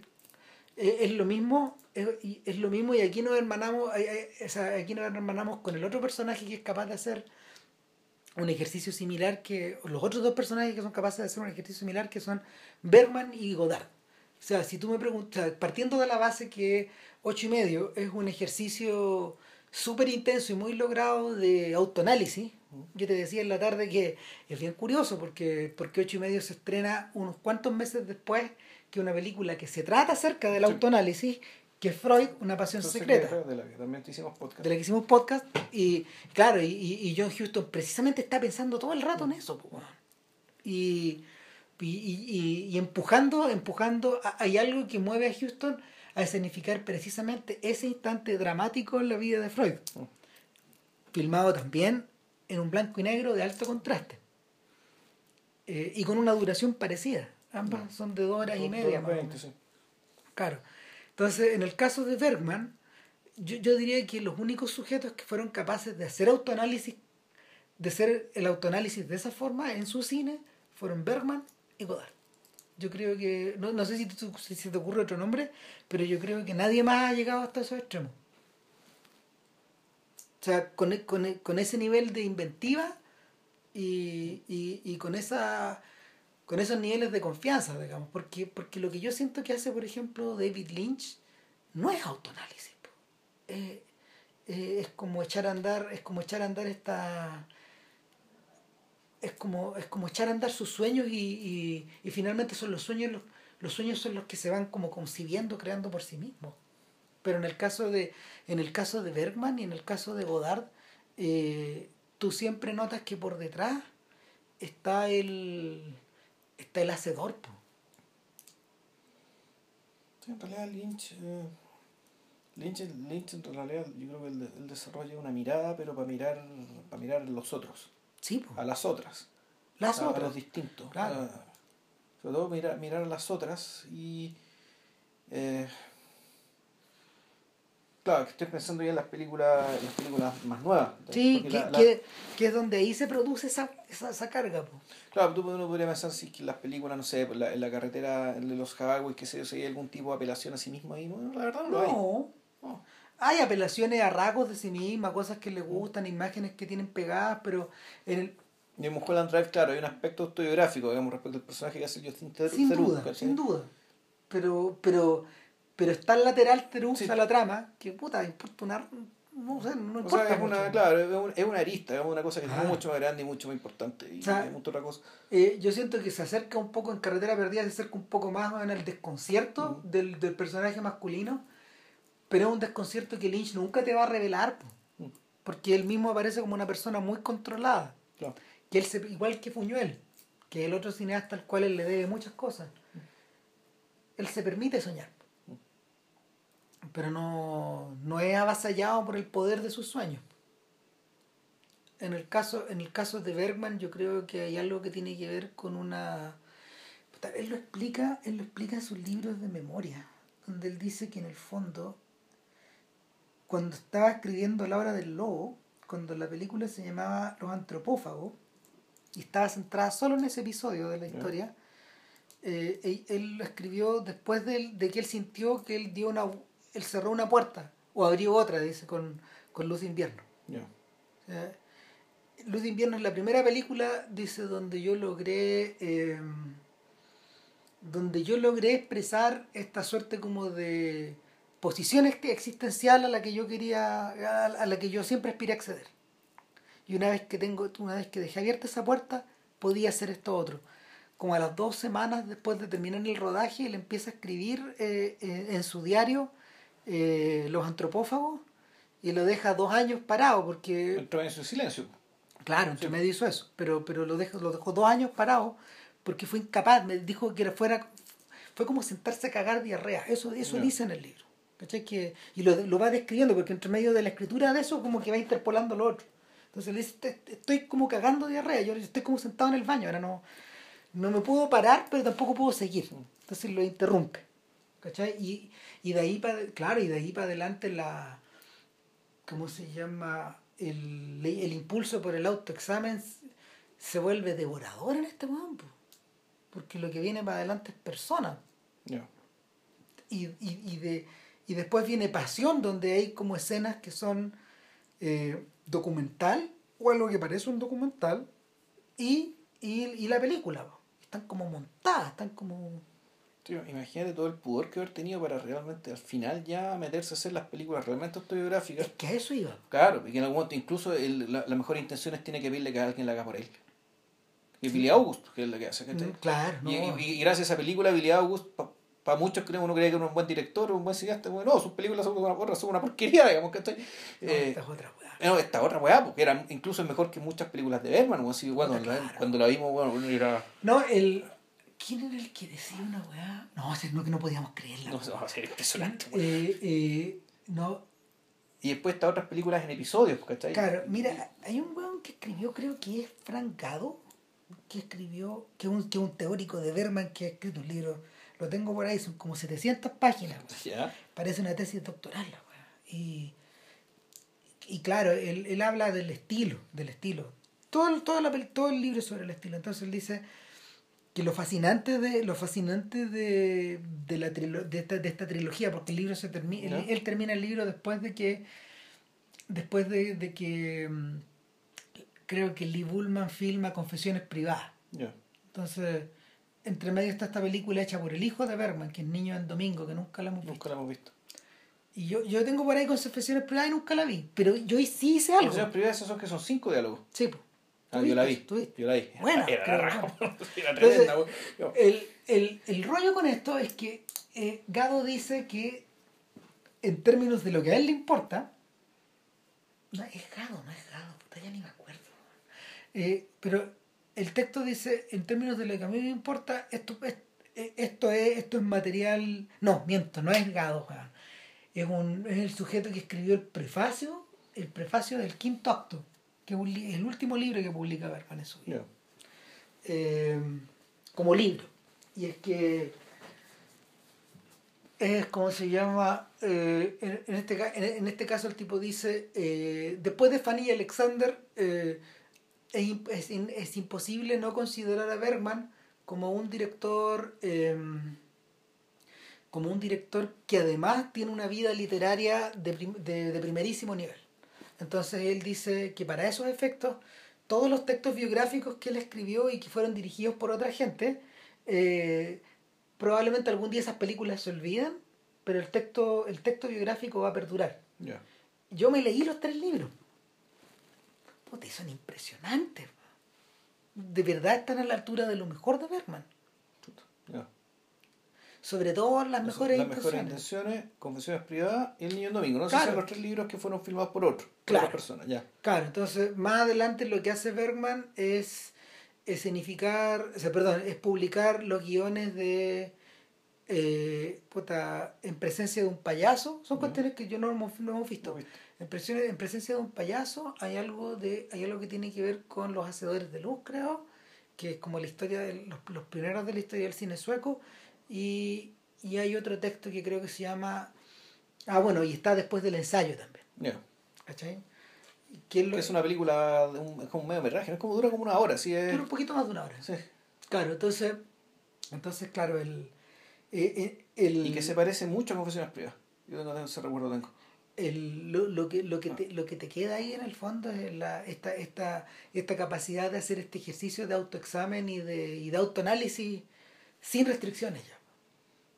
Sí, pues, sin restricciones y sin, floritu- sin floritura. Pues eso, es, Sí, es- eso- esa es la diferencia, digamos, de, de, de decir, ocho y medio y, y lo que hace Fellini, igual es una ya más allá del estilo, ¿cachai? Vamos al propósito. ¿Por qué es necesario ¿cachai? que estén todos estos elementos ¿cachai? para hablar de esto? ¿Por qué es necesario toda esta parafernalia? ¿Por qué es necesario Ah. tanta cosa? ¿Por qué es ¿Por, necesario tanto por qué es de cámara? necesario, por qué son necesarios estos vidrios repujados? Estas lámparas que son perfectas, estos lugares blancos, estos lugares negros. ¿Por qué, neces- por qué es necesario prefigurar a Kubrick antes de Kubrick? Claro, po, weón? ¿por ¿Cuán- qué- ¿Por qué es necesario este ejércitos de personas, ¿cachai? Desfilando delante de la cámara y detrás de la cámara, de girando, dando vueltas, weón?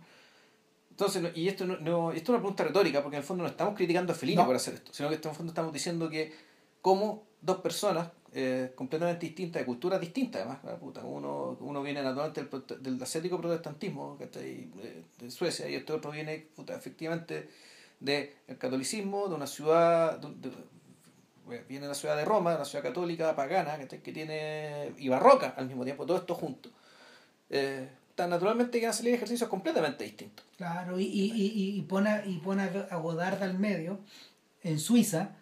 No, no estamos hablando del Godard de, de la autoconciencia del Godard de la, de la era de la Nouvelle Vague, sino que... Hablando de JLG, JLG, estoy hablando de esas Claro, cosas. de- del, del, del, mundo, del, del mundo suizo, de, de, estas peli- de esta trilogía de Pasión, Prenom Carmen, donde de nuevo está la figura de un director, pero ahí, ahí está, es un ocho y medio que no resulta, eso está descalabrado Claro. porque el director está en el asilo, Ya, y es uno más del asilo, está loco, está loco. sí. está loco, no, no, no hay control, digamos, y el de, y el de sigue tu, del, del- del- el de sigue tu derecha, el de Sueña Tadruat, también, claro, también es un personaje, se llama el idiota, pues, weón.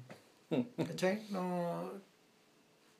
Hay un personaje que de hecho muere antes de filmar cualquier weá. Ya. Claro, las muertes son rituales, sino no, no.